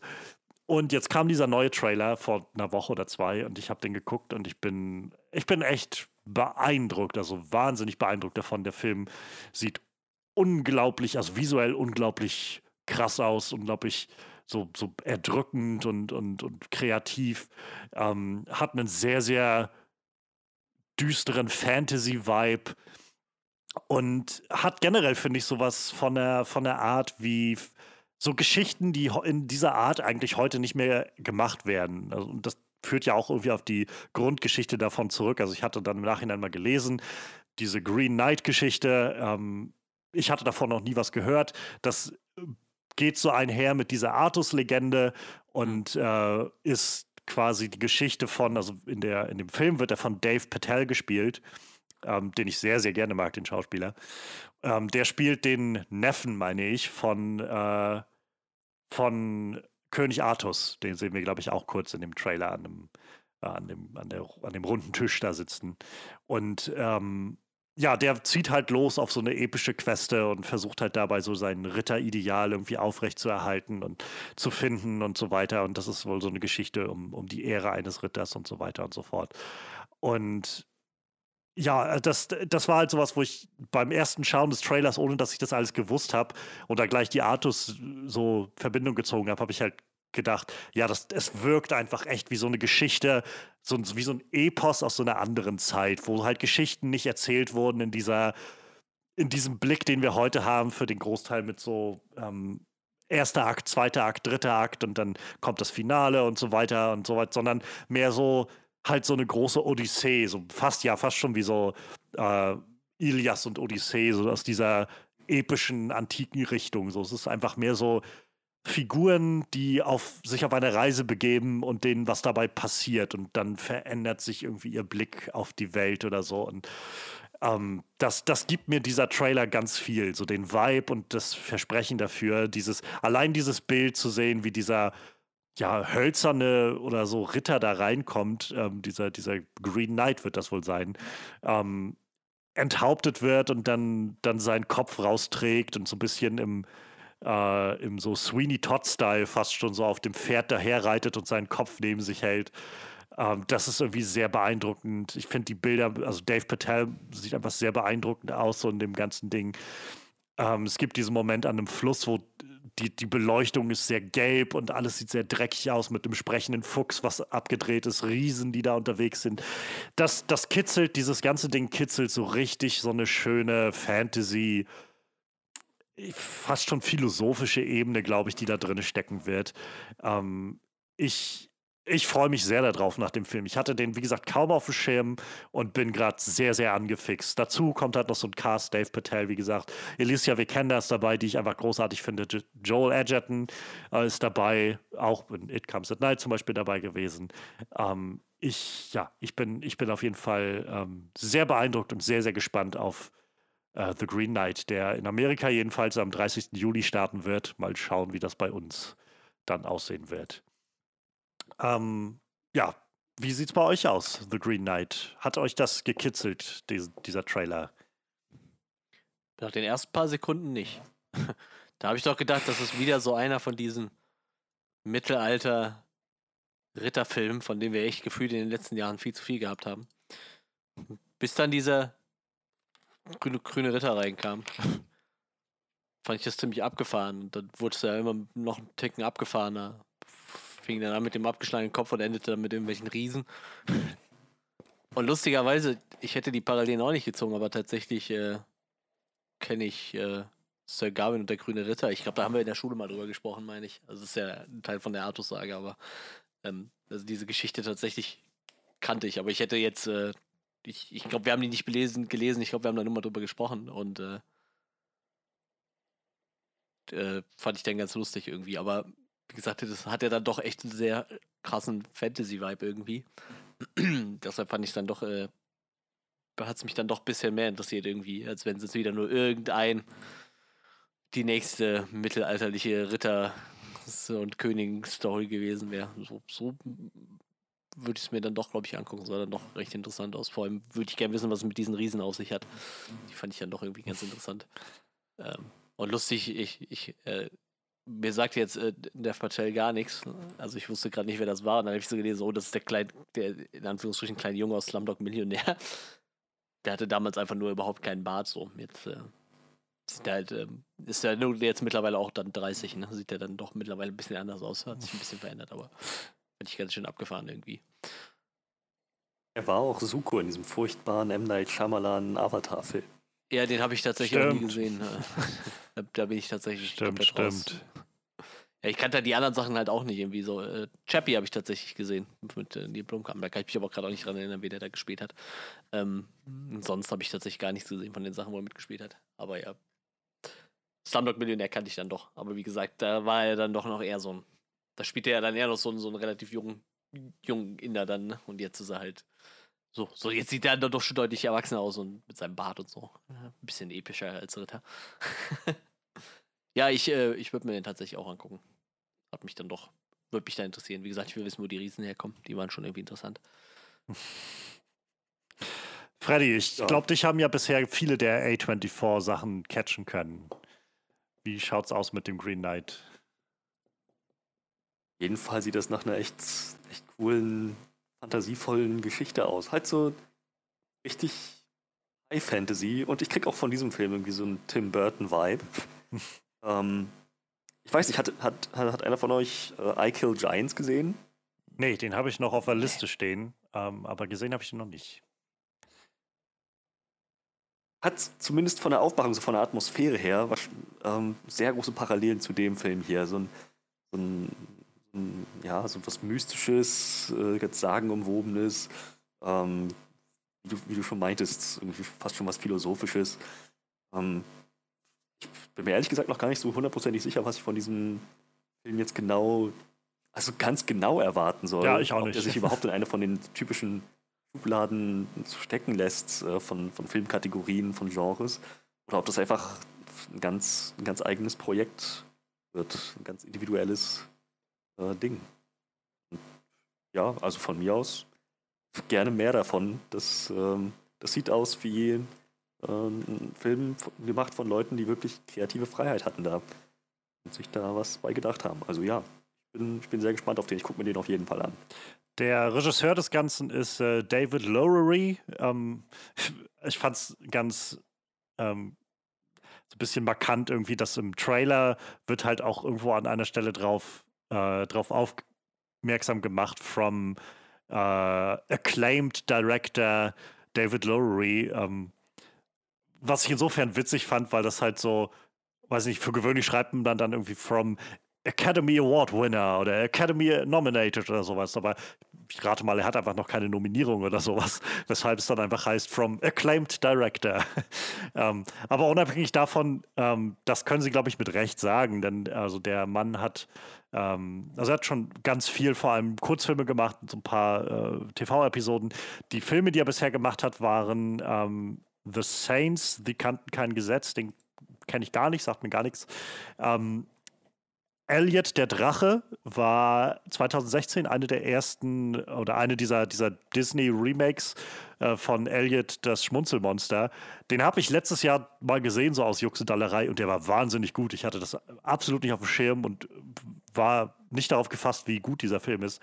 Ähm, A Ghost Story war 2017. Der soll unglaublich zermürbend und traurig und melancholisch sein mit äh, Casey Affleck. Und sein jüngster Film, den haben Freddy und ich gesehen, das war Ein Gauner und ein Gentleman. Oder Ein Gauner und Gentleman, so. Äh, mit Robert, also Robert Redfords letzter Film. Und äh, ja, jetzt kommt er bei A24 rein mit diesem absoluten High-Fantasy-Konzept scheinbar. Also ich, äh, ich, ich bin sehr gespannt, was das wird. Ähm, ich finde es spannend, dass du Tim Burton erwähnt hast. Ich habe krasse so Danny Villeneuve-Vibes Vibes bekommen. Ich habe mich so stark an, in einigen Momenten an so Blade Runner 2049 oder sowas erinnert gefühlt. So mit diesen nebligen Aufnahmen und so diese, diese stark Beleuchtung, starke Beleuchtung und so weiter. Also, aber ich denke mal, dass der wird da seinen ganz eigenen Style mit reinbringen, der gute David. Stimmt, ja. The Green Knight, mal schauen, wann der dann bei, Deutsch, äh, bei Deutschland, in Deutschland bei uns zu sehen sein wird. Ähm, Manuel, was hast du dir denn als letztes heute rausgepickt? Ja, jetzt haben wir dann doch noch mal was Horrormäßiges zur Abwechslung. Muss ja meinem Beruf gerecht werden. Ähm, der gute Alex. Ey, wie spricht man das denn auf Französisch aus? Ich, ich will jetzt nicht Alexander Alexandre sagen. würde ich wahrscheinlich Alexandre sagen. Aya wahrscheinlich. Alexandre, ja. äh, Alexandre Aya äh, redet äh, angeblich nonstop darüber, dass er gerne einen äh, zweiten Teil von äh, Crawl machen möchte. Und äh, ja, das ist eigentlich, ich glaube, so wirklich News gibt es dazu auch nicht, ne? Also Aber er arbeitet mit seinem Team daran, dass irgendwie gerade so, er, er versucht irgendwie eine Möglichkeit zu finden, dieses Ja, eine Story zu finden für dieses Sequel. Aber das scheint ihm sehr wichtig zu sein. ja, äh, also irgendwie äh, ist das wohl gerade sein, sein äh, Go-To-Projekt als nächstes. Gibt halt noch nichts Konkretes dazu, aber ja, er würde gerne ein, ein Crawl 2 Sequel machen. Ich weiß gar nicht, im Podcast habt ihr besprochen, waren wir da alle da? Glaube ich. Oder habe ich mit Freddy darüber mal geredet? Ich habe Crawl noch nicht gesehen. Nicht? Ja, das haben wir Also wir haben, wir, du hattest ihn damals gesehen und ich hatte ihn auch gesehen und ich glaube, wir hatten drüber nachgedacht, aber wir, wir sind, glaube ich, nicht dazu gekommen, über den zu sprechen und oder du hattest es dann mal als Flashlight gemacht Ja, das oder könnte so. Aber sein. wir haben, sowas, ja. wir haben auf jeden Fall kein volles Gespräch über Crawl geführt. Aber es war damals, es stand kurz im Raum, meine ich mich zu erinnern. Ja, ähm, wie gesagt, also für die, die das nicht kennen, das ist halt ein Film mit, äh, mit, mit, mit, mit, mit, verdammt, jetzt habe ich den Artikel zugemacht, ich Idiot. Äh, wer ist denn die Hauptdarstellerin? Verdammt. Kaya Scodelar Scodelario. Okay, das hätte ich jetzt auch so nicht mehr zusammengekriegt. Äh, in der Hauptrolle und es geht halt äh, darum, dass ähm, nach so einer Flut da ein paar Krokodile im Keller bei denen hausen und sie dann quasi da im Keller landet und nicht mehr rauskommt und da einfach so ein riesen Alligator die ganze Zeit rumsch rumschwirrt.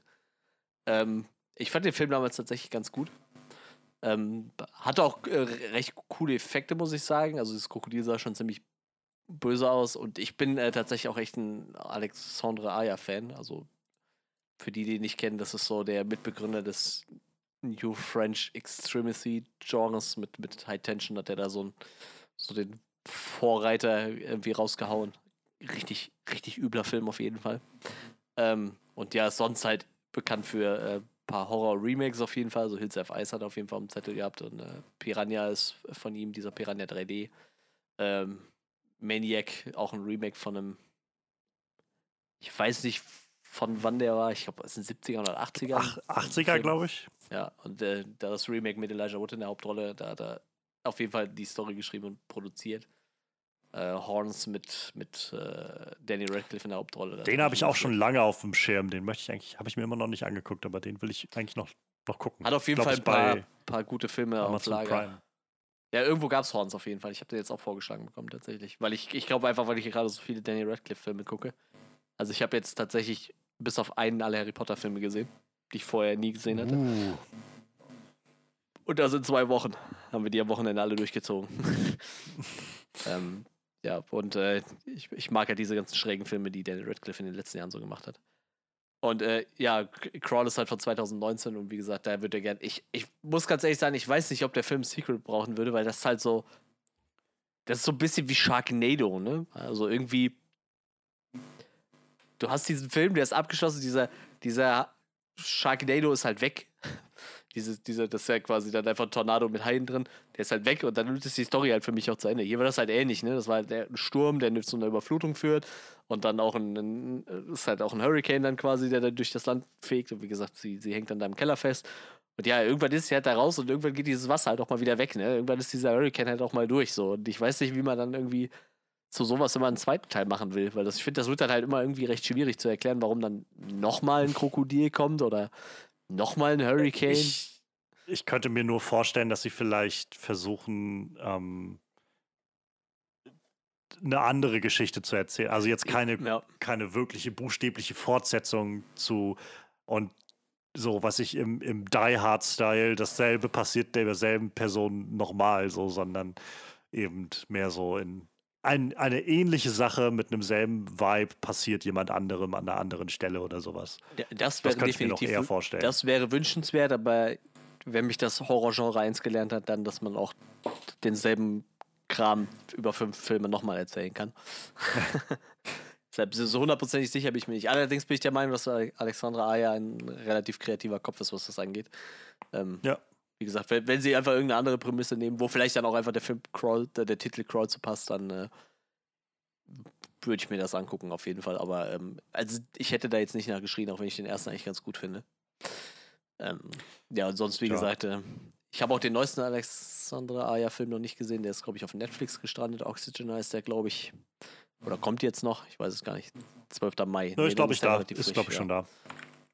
Das äh, würde ich mir dann vielleicht angucken. Das sogar, den hat er dann nochmal in Frankreich gedreht, weil in den letzten Jahren hat er dann doch relativ viel in Amerika gedreht, muss man sagen. Aber ähm, Netflix ist bekannt dafür, ja auch in anderen Ländern irgendwie gut Geld reinzubuttern. Deshalb schauen wir mal. Vielleicht taugt der Film ja auch was. Ja, ähm.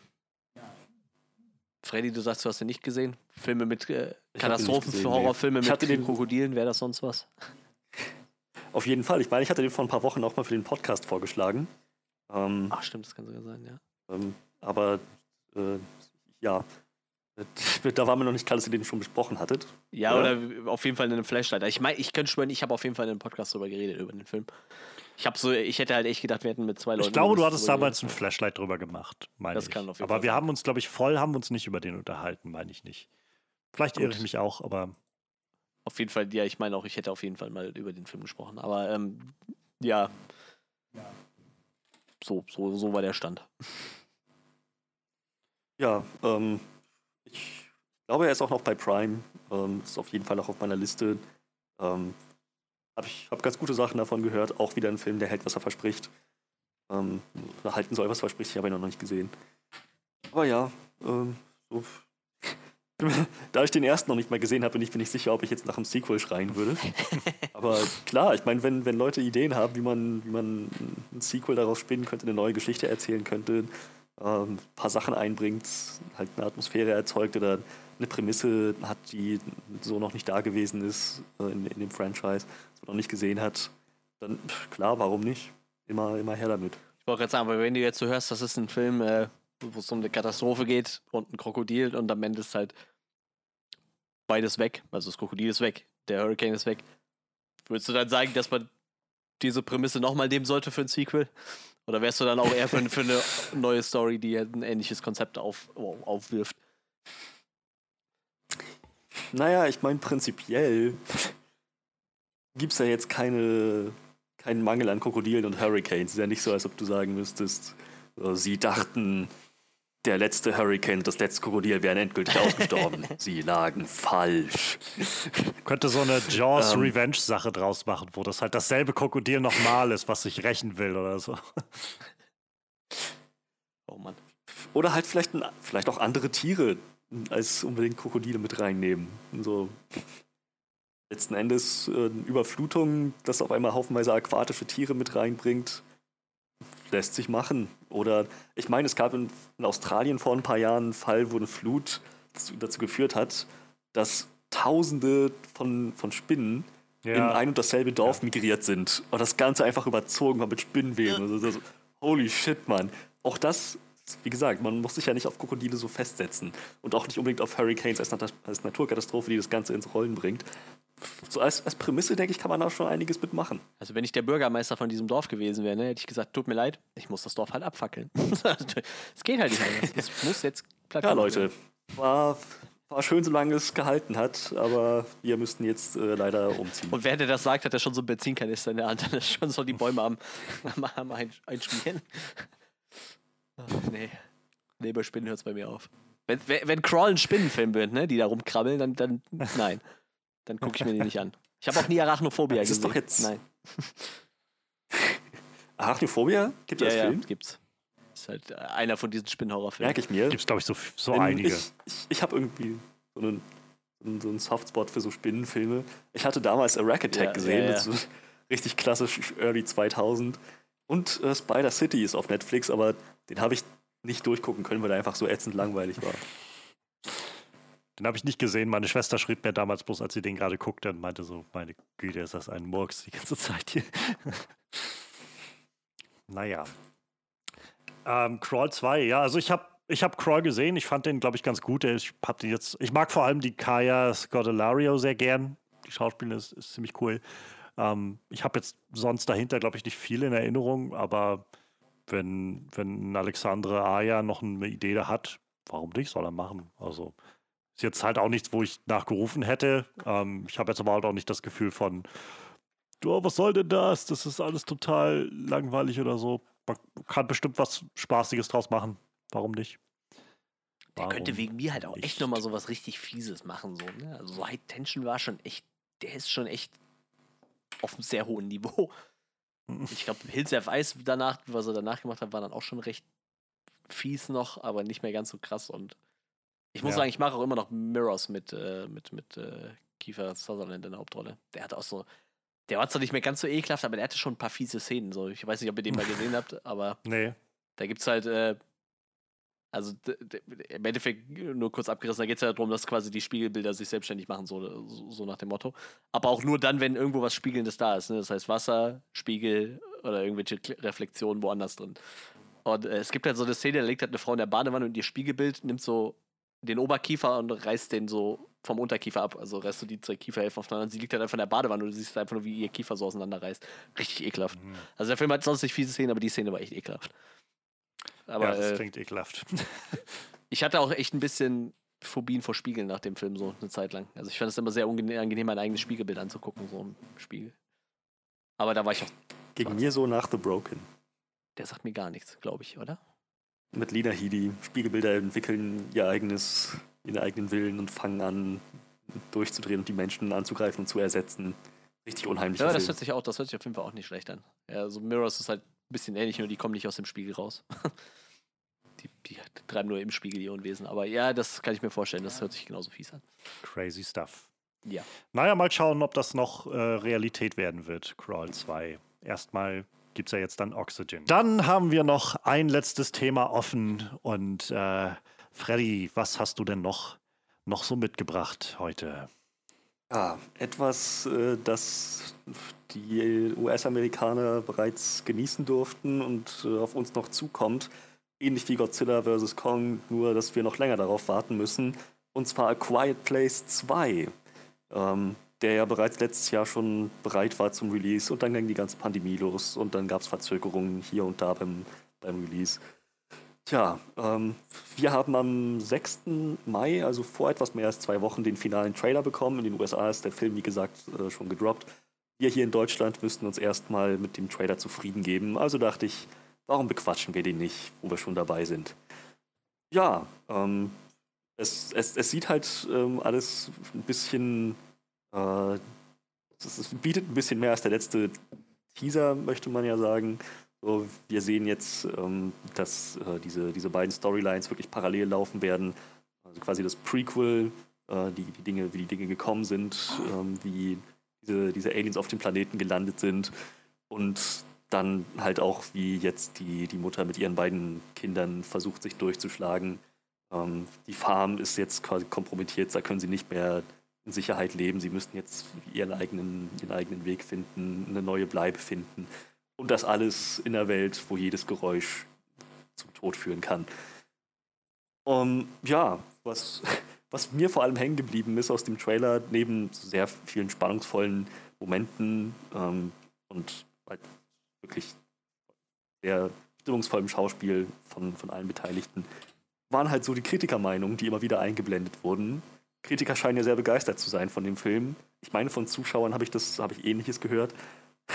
Und ein Zitat liest, liest dann ja tatsächlich, ähm, this is, es ist sowas in der Richtung wie, this is what movie theaters were made for, the cinema experience was made for. Dafür ist die Kinoerfahrung da, dafür wurde Kino gemacht. Und ich kann einfach nicht umhin, als dann zu denken, die Kinoerfahrung wurde dafür gemacht. Hm. Alter, guck dir das Vieh an. Also, Was glaubst du, wo die herkamen? Planet ohne Sonnenlicht? Macht doch überhaupt keinen Sinn. Ist bescheuert? ja, spannungsvoll. Es, es gibt einfach kein Kino, wo wirklich komplette Stille herrscht. Ich kann mich nicht erinnern, weil ich das, das letzte Mal erlebt hätte. Und bei so einem Film ist es einfach so wichtig. Aber gut. Ähm, weiter auf den, auf, den, auf den Plot, auf den Film selber bezogen. Sieht halt wirklich nach mehr davon aus, worauf wir uns alle schon gefreut haben bei A Quiet Place 2. John Krasinski scheint wieder zu wissen, was er tut. Ich freue mich sehr darauf. Wir müssen leider noch bis September da, äh, darauf warten. Und ich hoffe, dass es sich dann nicht weiter verzögert, dass es also wirklich beim September-Starttermin bleibt. Sieht bei euch aus? Ich, äh, ich bin ja sehr, sehr großer Fan von A Quiet Place, von dem ersten Film. Ähm, und ich weiß, ich war letztes Jahr schon, bevor dann alles implodiert ist, ähm, schon sehr gespannt auf den zweiten Film, auch weil die Trailer mir damals gefallen haben. Und ähm, dann habe ich den aber tatsächlich relativ so gedanklich ad acta gelegt irgendwie. Ich hatte das gar nicht mehr auf dem Schirm, dass der Film noch kommt und so. Und ähm, auch jetzt gar nicht groß mitbekommen, dass da noch ein Trailer kam. So, jetzt hattest du dann nochmal darauf hingewiesen gehabt und ähm, das fügte sich insofern gut. Ich hatte halt vor zwei Tagen oder so hatte ich eine Review gelesen gehabt bei Collider. Ähm, es war jetzt nur eine Review und ich habe noch keinen Überblick mehr verschafft, wie so der generelle Tenor war. Ähm, ich habe gerade mal geguckt, äh, der startet in einer Woche in Amerika und die, die äh, Embargos sind jetzt aber quasi gefallen. Das, weshalb die, die äh, Kritiker jetzt alle schon ähm, so Kritiker und, und YouTuber und wer da alles schon so Zugang hatte, äh, können jetzt alle darüber reden. Und ich freue mich sehr, weil der Trailer verkauft mir das so ein bisschen und das deckt sich so ein bisschen mit dem, was ich in der Review gelesen hatte. Ähm, so, es wird alles größer und so eine andere neue Dimension irgendwie ähm, angestrebt, so weg von nur der Farm, sondern so diese Welt so ein bisschen zu sehen. Aber der Film geht wohl nicht den Weg zu sagen, wir machen einfach alles nur größer und das gleiche nochmal, so mit dem ähm, Setting und so, sondern man hat sich wohl tatsächlich eine Menge, also John Krasinski hat sich wohl eine Menge neue Sachen einfallen lassen, ähm, so die, die dem Ganzen Spannung verleihen und, und welche Richtung das gehen soll. Das ist halt jetzt nicht derselbe Survival-Film, den wir schon mal gesehen haben. Ähm, und vor allem sollen wohl die beiden Kids äh, sollen wohl eine unglaublich große Rolle spielen, also so die eigentlich die Hauptfiguren sein des Films. Ähm, und ich bin sehr, sehr gespannt, das zu sehen. Also gerade wo ich den Trailer jetzt gesehen habe von A Quiet Place 2, ich habe gerade mega Lust bekommen, den ersten nochmal wieder zu gucken. Den werde ich mir bestimmt die Tage nochmal anschauen. Ich bin sehr, sehr gespannt äh, auf, auf äh, Cillian Murphy, den zu sehen ähm, in der Rolle. Erinnerte mich erinnert mich so ein bisschen, wie er da so aussieht und, und in dieser postapokalyptischen Welt so an 28 Days Later. Ja. Ähm, ich, äh, ich bin sehr gespannt, wie der so reinpassen wird in diese ganze Welt und ähm, ja, also ich bin, ich bin sehr mittlerweile wieder sehr, sehr gespannt. Der Film hat das so der hatte echt so eine Talfahrt gehabt in dieser Pandemie, wo ich den einfach echt mehr oder weniger vergessen habe. Und, und jetzt kommt er gerade wieder so und ich bin super gespannt und hoffe, dass der dann im September tatsächlich bei uns startet. Vielleicht wird das so ein Film, den ich dann zu meinem Geburtstag schauen kann oder so. Mal, mal schauen. Ja, ähm, ich hatte ja ein sehr äh, grenzwertiges Kinoerlebnis bei dem Film. Bei uns hatte der Film keinen Untertitel. echt schwierig. Stimmt, ich erinnere mich. Ey, wir, wir, haben halt echt gedacht, das wäre so gewollt, ne? dass du dir einfach die ganze Zeit Gedanken drüber machen solltest, über was die jetzt theoretisch eigentlich reden. So. Und dann sind dein Podcast gesetzt, abonniert. Und jeder so im Podcast die ganze Zeit drüber geredet hat. Ich so, Alter, wir hatten einfach wirklich keinen Untertitel in dem Film. Ich meine, ich fand den Film halt trotzdem gut, aber das hat ihm halt so, das war so, so ein ganz anderes Filmerlebnis, weil du wirklich die ganze Zeit so drüber nachdenkst, worüber die jetzt wohl wahrscheinlich ja. reden werden. So, ne? Das war schon echt super schräg. Ähm, ich mag den Film sehr gerne ne? und äh, ich habe den danach dann auch nochmal mit Untertitel geguckt, tatsächlich. Ähm, und ja, der, der, jetzige Trailer, der sieht halt. Also, ich habe so das Gefühl, der Film wird ein bisschen actionlastiger, weil was wahrscheinlich auch dem berührt, dass sie mehr draußen sind, scheinbar. Und der letzte Film endete ja damit, dass sie dann irgendwann doch einen Weg gefunden haben, wie man die Viecher besiegen kann, ne? Oder kommt man die. Ja, ja, ja, ja. Ne? Und äh, ich gehe mal davon aus, das wird ja dann noch ein bisschen so das Thema wahrscheinlich sein. Irgendwie muss man das ja. Der Film also der zweite scheint wirklich quasi in dem Moment anzusetzen, wo der letzte Film endet. Also das ja. ist wohl wirklich, schließt direkt an und nimmt die Story da wieder auf. Und das soll wohl auch genau einer dieser großen Plotpunkte sein. Was macht man jetzt damit, wenn du dann das rausgefunden hast? Und ja, eben, das musst du ja dann schon irgendwie, also ich denke mal, sie wird schon irgendwie als Pflicht sehen, das in die Welt rauszutragen, diese, diese Info, wie, wie, wie sie es gemacht hat, ne? sofern es nicht irgendwie schon anders übermittelt wurde mit dieser kleinen Funkanlage, die sie hatten. Aber äh, ich meine, deshalb wird es wahrscheinlich dann jetzt ein bisschen actionlastiger, könnte ich mir vorstellen. Und ich, ich, ich bin halt gespannt, wie sie das weiterspinnen. Ich fand die Prämisse von dem ersten Teil halt ziemlich gut. Ähm, und ja, ich sag mal, der zweite Teil wird wahrscheinlich ein bisschen lauter wie der erste. Behaupte ich jetzt mal. Wo ich ja, ich mag diese ruhigen Momente halt sehr gerne. Ne? Die, der erste Film war ja gefühlt nur ruhig und ich glaube, jetzt in dem Kontrast dann, wenn du dann mal wieder so eine, so eine sehr actionlastige Szene hast und dann wieder dieses mhm. ruhige, wo keiner redet und damit man sich an den Tieren vorbeischleicht. Ich glaube, dass an den Viechern vorbeischleicht. Das wird schon relativ spannend, glaube ich. Das, ich bin halt auch super gespannt zu sehen, wie die Welt so aussieht äh, nach Jahren irgendwie, wo das alles jetzt passiert ist. Und es gibt ja so ein paar Clips schon in dem Trailer zu sehen, also wo, wo sie dann da in, in so ein bisschen besiedelteres oder ehemalig besiedeltes Gebiet kommen und so, ja, weiß ich nicht, ähm, Waggons von Zügen oder sowas aufgerissen da liegen oder sowas. Und also ich bin echt gespannt, was, was man da sich ausgedacht hat, in welche Richtung das gegangen ist. Und vor allem jetzt haben sie ja auch den Punkt, äh, dass sie nicht nur auf Reisen sind in Gebieten, wo sie nicht unterwegs waren bisher, sondern auch noch ein Baby dabei haben. Ja, mhm. das wird es nicht einfach machen. Das war eh schon einer der, der interessantesten Plotpunkte im ersten Teil so. Ja, die Frau ist halt ja. hochschwanger und irgendwann steht halt eine Geburt an in einem Universum, wo du einfach nicht schreien darfst und es auch keine Ärzte gibt, die dich gerade mal betäuben können oder so oder irgendwas. Das mhm. ist schon. Äh, Wenn du mich fragst, auch die intensivste Szene im ja, Film, ja. die Geburt. Ja, ja, auf jeden Fall. Auf jeden Fall. Ja, ich bin gespannt, wann wir den dann endlich mal zu sehen bekommen, aber wir haben ja noch einige Filme, wo wir gespannt sein dürfen, wann wir die zu sehen bekommen. Ich habe jetzt gelesen, Godzilla vs. Kong ist bei uns auch wieder verschoben worden, ne? glaube ich jetzt nochmal. Was? Ja, irgendwie, 1. Juli ist es jetzt. Ja. Sie hoffen halt, dass bis dahin die Kinos auf sind. Ja, das, das Schlimme ist, ich befürchte, dass halt, dass das auch kommt so, ne? Also, dass man bis dahin, was heißt befürchten? Ich meine, manche freuen sich drüber, manche nicht, ne? Aber ich glaube, es ist halt alles noch ein bisschen früher, aber ich, ich gehe fast davon aus, dass bis dahin noch in die Richtung was passieren wird, auf jeden Fall. Ich bin mir aber nicht sicher, ob ich dann tatsächlich ins Kino gehen wollte. Obwohl ich bis dahin durchgeimpft bin. Also vielleicht gehe ich dann doch. Mal gucken. Schauen wir mal. Tja, ein bisschen Zeit ist ja noch bis dahin. Wir schauen, wir schauen mal, wie es bis dahin aussieht. Ähm, es kommt so langsam halt in die Richtung, wo ich fast das Gefühl habe, es, es würde sich fast lohnen, mir den Film einfach schon zu bestellen aus dem Ausland. Ja, ja, und mir ja. dann liefern zu lassen. Und dann kommt er halt irgendwie Ende Juni bei mir hier an oder so. Aber ich würde, also sehen würde ich den schon gerne auf der großen Leinwand, aber. Ja, das ist das, ne?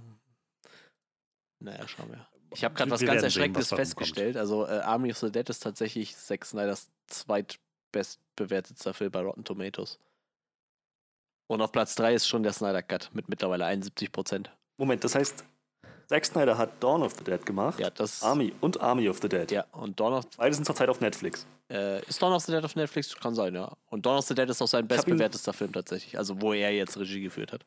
Den fand ich auch ziemlich gut. Ja, ich wusste bis heute nicht, dass er von Zack Snyder ist. Doch, doch, der ist von Zack Snyder tatsächlich. Er er hat wohl damals schon, da können wir wahrscheinlich, also wenn wir über Army of the Dead reden, irgendwie nochmal im Podcast, ähm, näher können wir da ja nochmal drauf eingehen, aber äh, ich meine, wenn ich das richtig gelesen habe, er hatte damals schon, als er Dawn of the Dead gemacht hat, schon so diese Idee für Army of the Dead und saß jetzt irgendwie 15 Jahre oder sowas da drauf und hat versucht, das irgendwie umzusetzen und jetzt ist es dann bei Netflix irgendwie was geworden. Ich bin auch mal gespannt, ob es irgendwelche Parallelen gibt. Oder ob wenigstens das Universum dasselbe ist, sage ich mal. Ne? Also Charaktere gibt es, glaube ich, keine, die sich überschneiden, aber ich meine, Dawn of the Dead ist ja auch ein Remake von, von Romero gewesen. Ne?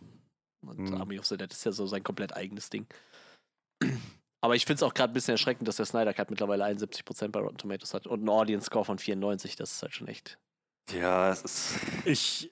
Ich der Audience Score überrascht mich nicht. Ist ja klar, welche Audience sich den anguckt. Ja, ja. Das sind dann die, die von vornherein den feiern würden. Aber meine Güte, der, der Kritiker-Score ist schon echt beeindruckend. Ja. Ich bin tatsächlich ziemlich weg davon. Ich habe schon ewig nicht mehr auf Rotten Tomatoes raufgeguckt, wenn ich ehrlich bin. So, das weiß ich nicht. Ähm, ich lese mir mittlerweile einfach nur noch gezieltere Reviews durch, als dass ich so mich an diesen Zahlen irgendwie so orientiere. Hat irgendwie bei mir nachgelassen. Ja, ich finde das immer noch relativ interessant, so als, als Maßstab für irgendwas. Also Rotten Tomatoes gucke ich ja, immer ganz irgendwas. gerne. Und äh, Metacritics gucke ich halt auch immer noch ganz gerne. Metacritic ist halt auch wirklich gut darin, ja.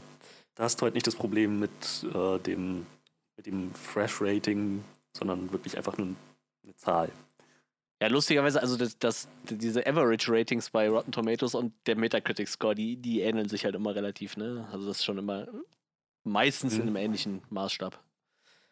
Nur der Audience Score, der ist, halt ja bloß, natürlich immer vollkommen absurd ne? bei, bei den meisten Das Sachen. Problem ist ja, ist ja halt bloß, dass ähm, viele der, äh, der, der Reviews einfach auch gar nicht nach diesem Punktesystem arbeiten. Also du hast ja auch einfach genug Reviews, die bei Rotten Tomatoes zum Beispiel sind und die dann eingerechnet werden, die halt einfach den Film so ein bisschen dezidiert auseinandernehmen und, und gucken und das Gute und das Schlechte irgendwie auflisten, so was sie da drin finden.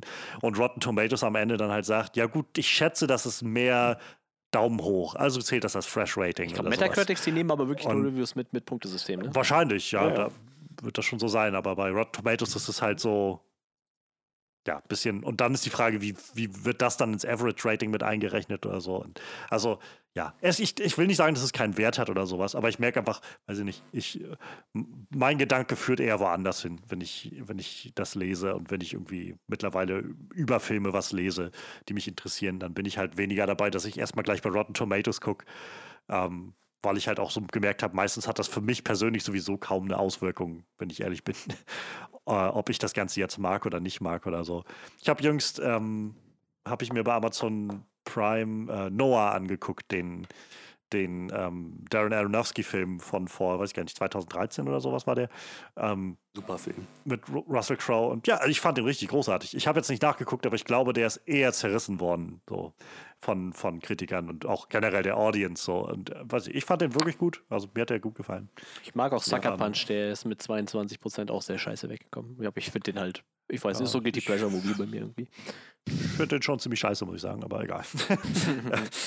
Ja, deine Meinung interessiert ja, hier ja gar nicht.